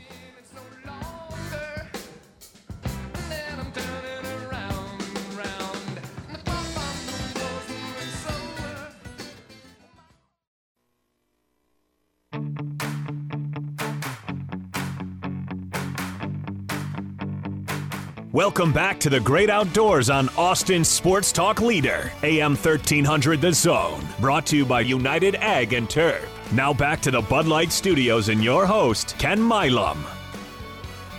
Hey, family. I am tickled to death to have our next guest. We'll have him on for several segments here, and it's uh, Charly Seale. Charly, are you president of or CEO of EWA, the Exotic Wildlife Association? I am the executive director there, Ken. The executive director. Okay, I didn't. Ha- I didn't have my notes, and I'm sitting there. Oh, I'll just ask Charly. That'd be the best way. Good morning, sir. How are you doing? I'm doing well. I hope you're you're doing well. It's a beautiful day. It's a beautiful day. It's first day of, of regular rifle season deer hunting in the state of Texas, and uh, uh, I'm sure there's a bunch of people sitting in the blinds listening to us right now, and they're looking at their whitetail, and and they see a axis or two out there, and if it was me and uh, probably you, them damn axes would be on the ground, and them whitetail would be running. That, that that's exactly right. Yeah, give me an axis any day. I can tell you that. That's a that's a table fare unless you've tried it. Uh, you just can't imagine how great it is. Yep. And uh, how much bigger the Hello, it is Ryan, and I was on a flight the other day playing one of my favorite social spin slot games on chumbacasino.com. I looked over at the person sitting next to me, and you know what they were doing? They were also playing Chumba Casino. Coincidence? I think not. Everybody's loving having fun with it. Chumba Casino is home to hundreds of casino style games that you can play for free anytime, anywhere, even at 30,000 feet. So sign up now at chumbacasino.com to claim your free welcome bonus. That's chumbacasino.com and live the Chumba life. No purchase necessary. VGW Group. Void were prohibited by law. See terms and conditions. 18 plus. big it? Big a big big buck axis. It's pretty easy. They they can get 180 pounds or better.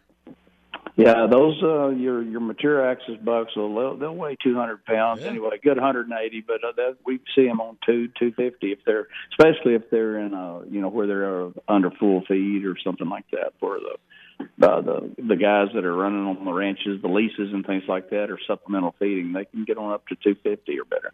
My bro, uh, my son has a.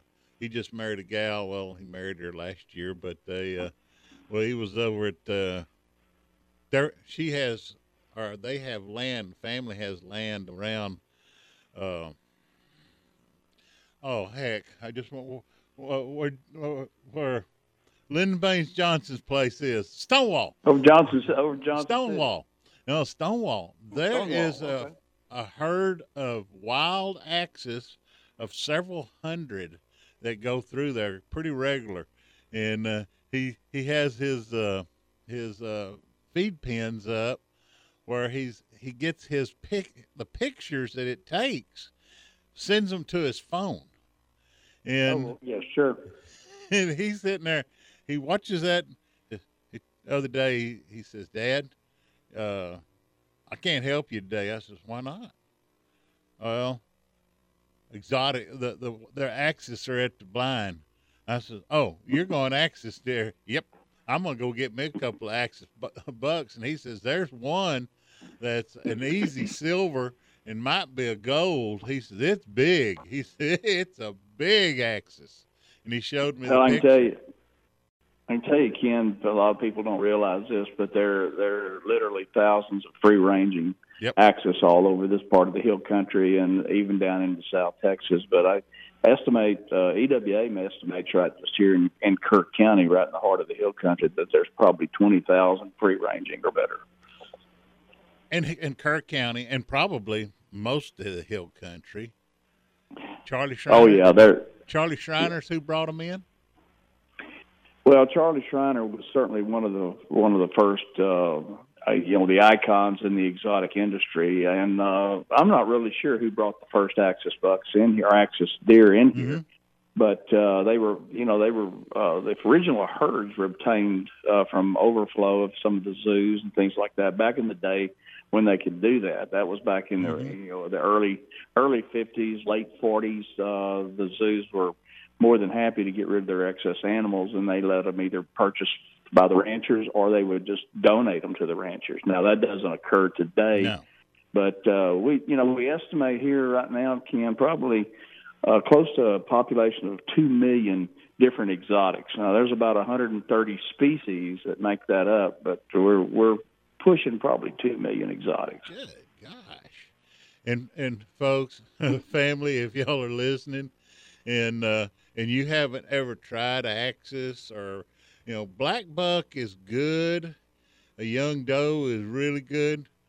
I gotta ask Charly something. Charly, on a black buck doe, young doe, have you ever taken that black buck and done and barbecued it just like you do goat? Oh, absolutely. Oh, yeah. In fact, they're they're very close, very close to a goat. Mm-hmm. And uh, yeah, you could do the same things you do, you do with cabrito, and it turns out excellent. Excellent. It's good, but uh, but most most of your Charly will get me right. Most of the exotics are much like whitetail. There's not enough fat in them for to really do a good barbecue like you would brisket or something like that. Am I right? Yeah, you're exactly right, Ken. And it's uh, there's you know the marbled fat that you find in beef and things like that are not it's not present Right. in the exotics, and it's like you know like your whitetail. And I think the the problem that people have and make sometimes is they overcook uh, that that meat. And you know it'd be my suggestion. You know today's going to be uh, being that it's the opening day of hunting season, is going to be warm. It's going to be up in the 70s. You know, my suggestion those is those guys, if they take a deer axis, whether it's whitetail or whatever, get those, get them processed, dressed out very quickly. Get those hides off of them, cool down, and uh, get them into cold storage or, or something. Or you know, because today you, you stand a real good chance if you don't uh, take care of them very quickly, you're gonna you're gonna lose them. They'll, they'll spoil. And then uh, then when you give it to your friend, he'll say, "I did not like that." You didn't. Exactly. Well, you know, a lot of these guys can they come up here, say from Houston or Louisiana or Mm-hmm. wherever, and they they shoot some uh, deer, whatever it is, and they field dress them, put them in the back of their truck with the hides on them. They take them back to Houston, and they can't understand why their wives don't like deer meat. Yep, yep, I know. I've been around them people in my whole life, and and my dad was one of those guys that he took care of his meat. I mean, because we ate it. I mean, we ate it. That was our food, and and we ate a lot of meat. And then once I got into eating Axis and and other uh other you know sable and such as that, I'm sitting there. Damn, I didn't know there was anything better than whitetail. And then you know then I got to I ate some elk and and then got some moose, and I'm sitting there.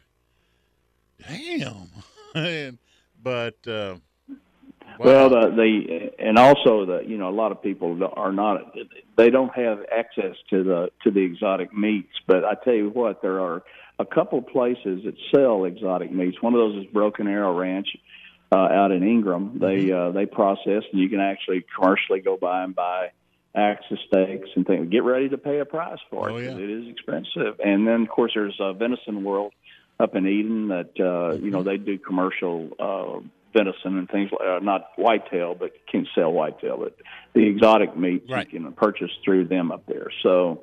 Um, if you haven't had a chance and you don't have a chance to go someplace that you can hunt one or and eat it that way, and you don't have friends that'll give it to you, at least try to try to buy some of that commercially, and it is uh, it's very very good.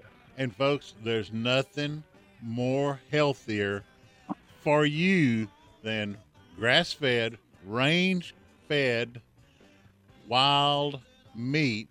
That it's just it's just you know it's venison, it's it's axis, it's any of that. It's it's so much better for you, so much better for you. And uh, I know I'm fixing to be out of time here, Charly. You got time for another segment or two? Absolutely, Ken. Be glad to. Folks, we got Charly Seale on, Executive Director of EWA, the Exotic Wildlife Association. And uh, we're going to talk, uh, well, we might even be talking uh, rhinos here in a little bit, but you never know. I, I just enjoy visiting with Charly and seeing where we go. And I bet you Charly has something he needs to tell us about. And, yep, people will say, yeah, we'll talk about it later folks. Charly Seale, Executive Director, EWA. We got to get out of here. Charly, we'll see you on the other side of this break. See you in a bit.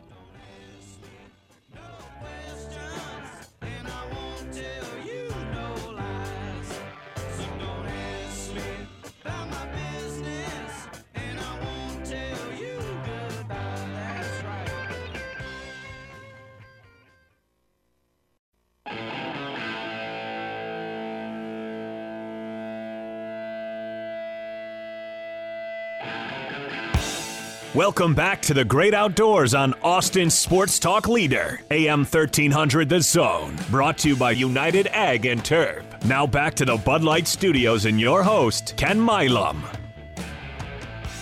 Hey, family. We have one of Charly Seale, Executive Director of EWA, Exotic Wildlife Association. I love talking to Charly because we we talk about exotics, and and people say, well, why do we want to worry about exotics? Well, there's not a better table fare out there than exo- than exotics, and I'm talking, you know, uh, axis. I'm talking nilgai. I'm talking black buck, uh, antelope. Uh, oh, sables. Uh, just so much it's out there that that is so good, and the meat is just so delicious. And good morning, Charly. I'm getting hungry just thinking about it.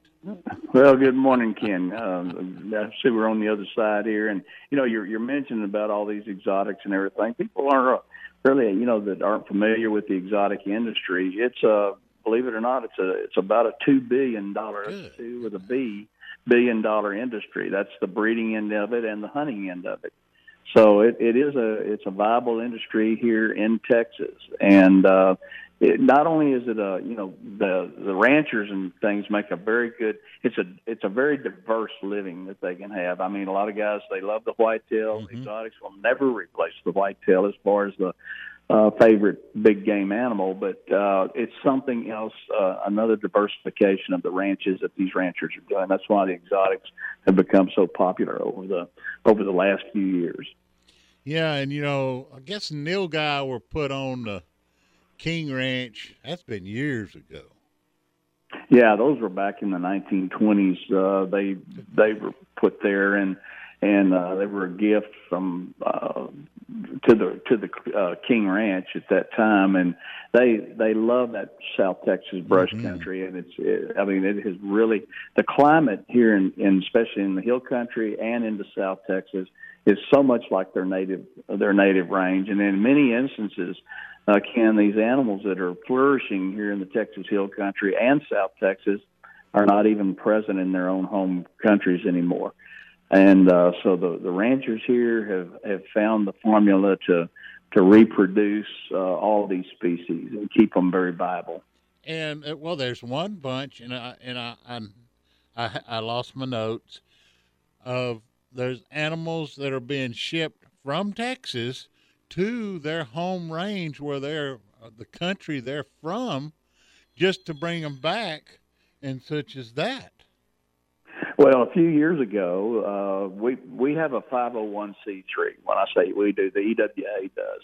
It's called the Second Ark Foundation, and uh, we've been responsible for building preserves over in Senegal, which is up in northwest Africa. We built preserves over there because uh, I think there's about probably a hundred head of scimitar horned oryx up there, which is a beautiful, beautiful animal, and there's only about a hundred of them left in the world in the native in their native environment.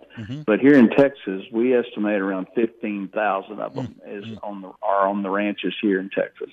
And so a few years ago, we built preserve, and and uh, we we have shipped. Uh, we've been uh, helping other associations and other conservation groups ship new bloodlines and things to those uh, to those preserves. And then uh, we've also done the Dama gazelle and the Addax antelope. Those are that they are the Addax is is extinct in the wild now, and uh, they haven't been seen in many years. But we've got we estimate around ten thousand Addax here in Texas.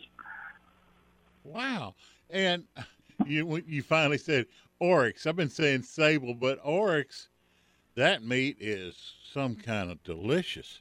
And I know. well, it is, and it is.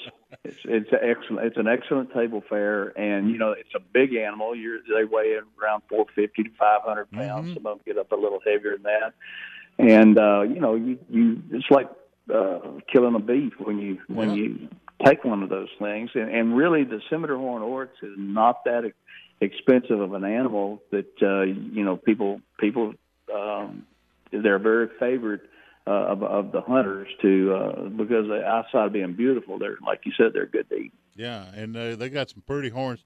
The horns come way back and go way back over their back and curve back, and yeah, they're pretty. And then they're two different colors. The skin is, the hide is. Well, they're yeah, they're kind of a roan colored uh, up on the front shoulders and, and neck and things, and then they're white coming all the way to the back, and then they've got a you know like you said the horn structure. That's where they get their name. They're like a scimitar, a scimitar uh, sword or something like that. And you know years ago, and they the, the fabled um, unicorn is that they believe that that's where that fable came from was that people were actually seeing because when they're walking sideways it looks like they've got one single horn because they are so uniform And uh, folks, all this meat, you know, I was talking about the nilgai that they were put in King Ranch Ranch's first place I ever heard nilgai were, and it, they that meat is so good. You know, we were talking elk a little bit ago, and elk meat is just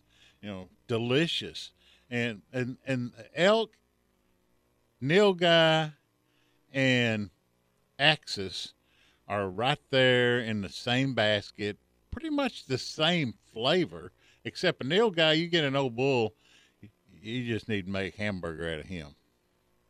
well i tell you what you take the Lucky Land Casino asking people what's the weirdest place you've gotten lucky? Lucky? In line at the deli, I guess? Aha, in my dentist's office. More than once, actually. Do I have to say? Yes, you do. In the car before my kids' PTA meeting. Really? Yes. Excuse me, what's the weirdest place you've gotten lucky? I never win and tell. Well, there you have it. You can get lucky anywhere playing at LuckyLandSlots.com. Play for free right now. Are you feeling lucky? No purchase necessary. Void where prohibited by law. 18 plus. Terms and conditions apply. See website for details. Because even on one one of the older bulls, you take those back straps out, Well, yeah. tenderize them, and and you know the, you got to do a little preparation on them. And and the key to it though is not overcooking them. Uh, I know people like their meat well done sometimes or medium, um, but you got to leave that venison a little bit rare, uh, a little pinkish to it, or it's going to be. T- you might as well eat your boot. Yep. Or, and also I found if you want to do like one inch back straps or, or say if you if you muscle out the the ham and and cut them about an inch thick if you will take if you want to put them on the pit that's fine and, and grill them But what you do is you rub them down well with olive oil.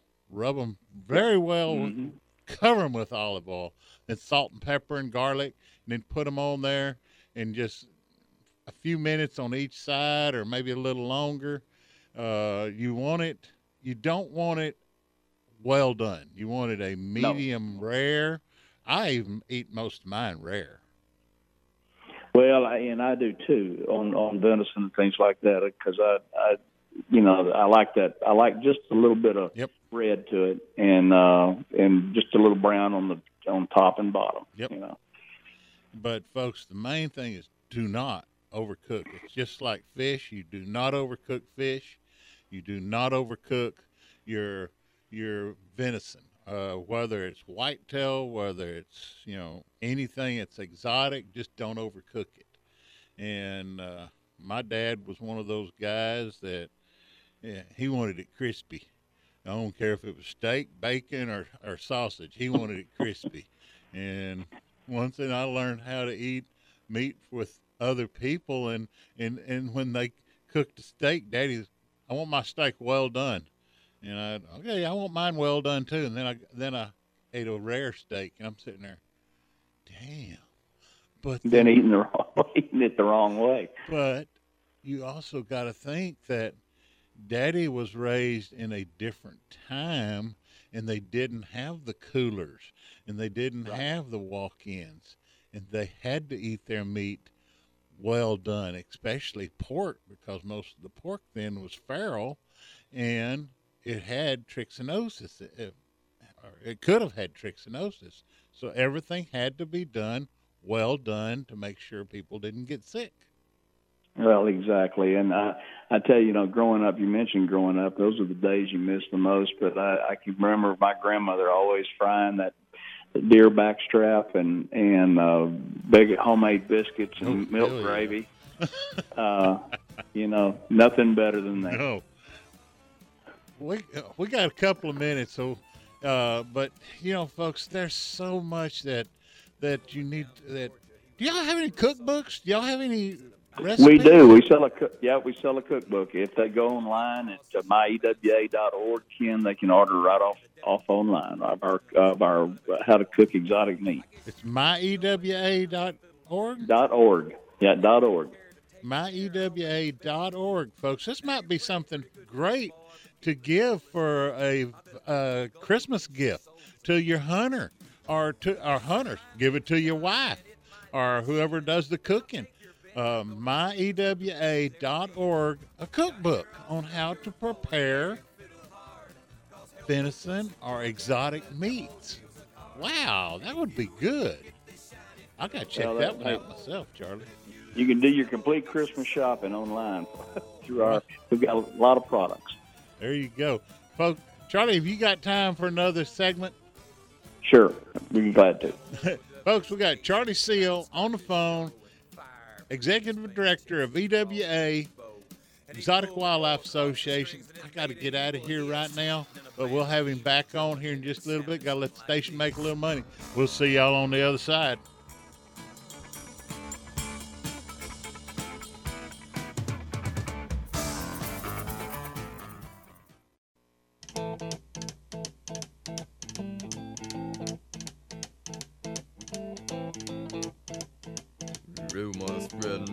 Welcome back to the great outdoors on Austin Sports Talk Leader, AM 1300 The Zone. Brought to you by United Ag and Turf. Now back to the Bud Light Studios and your host, Ken Milam.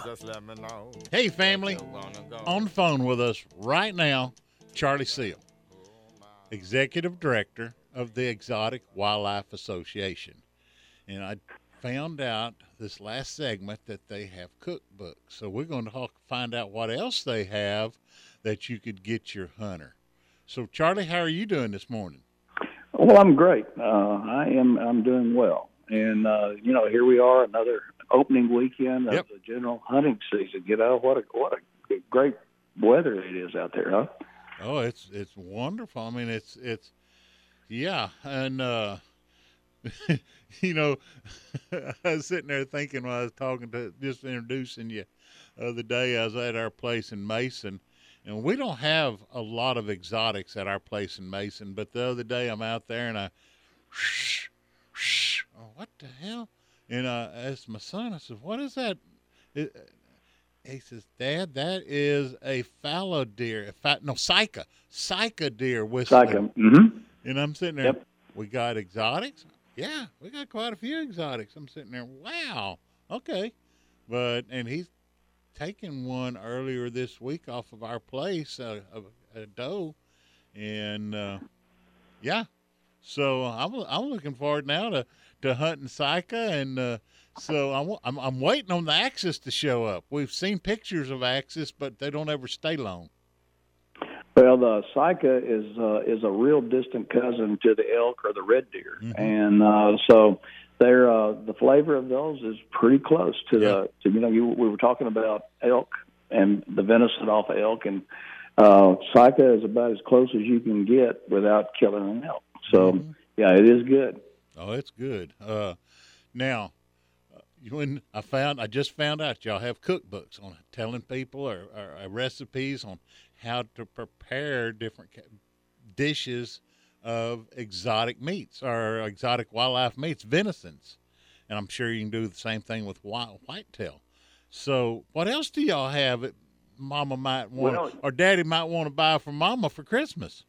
Well, you know, in addition, well, we've got. Uh, let me tell you something. We got stuff for the kids. We've got some of the stuffed animals that uh, that of different species uh, of exotics and native animals, and the kids absolutely love those. And we we can't even keep enough of them here in the uh, in the in the uh, our office. I mean, those things. Uh, the girls here in the office are constantly shipping out those little animals. We go to a trade show uh, and those are the first things that are sold out. So those those those things. Then we also have a book uh, that um, that was written by Dr. Elizabeth Mungall, who is one of our technical uh, advisors.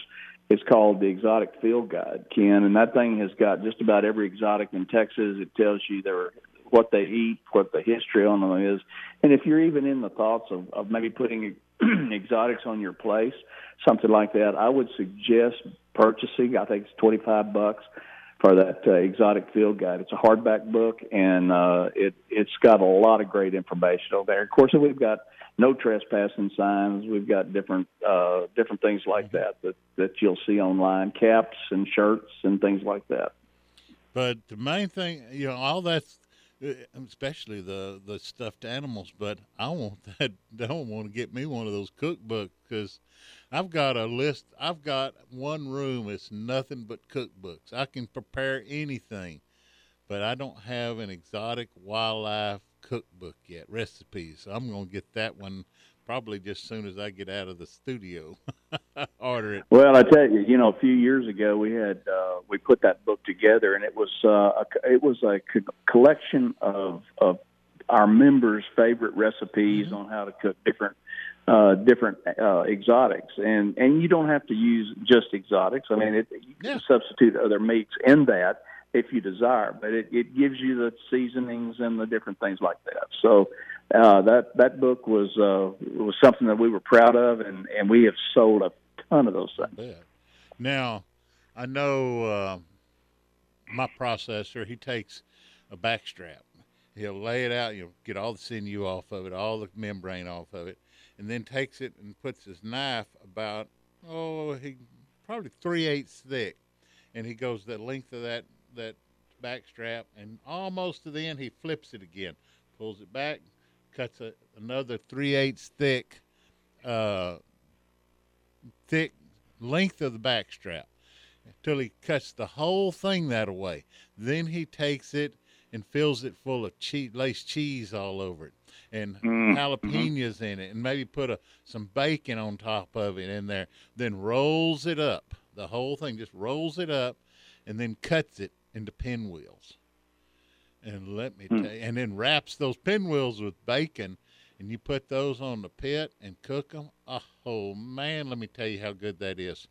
And just you may know Robert Griffith who does those, but uh, he's in Burnet. But uh, he he gave me some of those about mm, five years ago now, and now I get about 50, 60 pounds of them made every year, and uh, I've had them in axis. I've had them in elk. I've had them in whitetail, and it doesn't make any difference. They're all delicious. But I don't think. Well, I'll tell you, I'll tell you something else you can do with that also, Ken. We take a lot of our doves that we, you Oh, know, yeah. get in September and we breast those things out and slice those breasts up. We do that. We put the the jalapenos, the cream cheese, and the the different things, and Mm-hmm. wrap it with bacon and put throw them on the grill. I mean, you can you can't hardly screw one of those up. You know. And then you know people say, well, you know, I've killed those wild turkey and they ain't fit to eat. They they so tough. Uh, okay, well, you kill that wild turkey. You, bre- I'm fixing to be out of time. you breast it out. You just take that breast, fillet it out of there, then slice it, beat it up a little bit, salt and Mhm. pepper it, roll in a little bit of buttermilk, and and and and, and then roll in a little flour and deep fry it. Oh, damn, that's good. Along with some mashed potatoes and gravy. Oh, I mean, and then oh, uh, on your gravy, you take your flour, you burn it a little bit. You s- you know you gotta scorch it just a little bit, and then you pour your milk in there, and then you salt and pepper, and you and yeah, I know how to cook. Well, my my grandmother wasn't happy unless you could cut that gravy with a fork. So Oh, yeah, I uh, she loved it thick. She loved to make it thick. Charly, I'm fixing to be out of time, my friend. I appreciate it.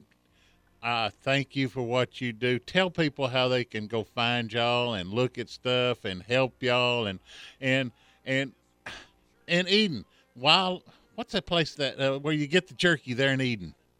That's Venison World. Venison World. They got some good jerky. Yeah. by the way. Oh yeah, absolutely. Well, you can find us Ken online at my ewa myewa dot org. That's m y e w a dot org. Or uh, you know, give us a phone call. We're in the you know just pull. The easiest way is pull us up online, and uh, we've got our phone number there, and all the products that we do, and and the history of EWA. And uh, there's always somebody here in the office Monday through Friday. So give us a call anytime. Charly Seale, Executive Director of EWA, myewa.org. Thank you so very much, my brother. All right, my friend. You have a great one, and uh, we'll see you on the other side sometime. Be good, brother. I'll holler at you. Bye bye. bye bye. Folks, been fun. Talk deer. Here it is, you know, first day of deer season, regular rifle season. See some exotics. Maybe you need to get you one. Maybe you need to get a book, that recipe book from my w myewa.org. Get that recipe book. I hear Blake Shelton. Oh my God's country. That means Shannon's saying, Ken, shut the hell up and let's get out of here. It's over. Family, we'll see y'all next week. Same back channel, same back place. Let's listen to a little Blake Shelton. See y'all.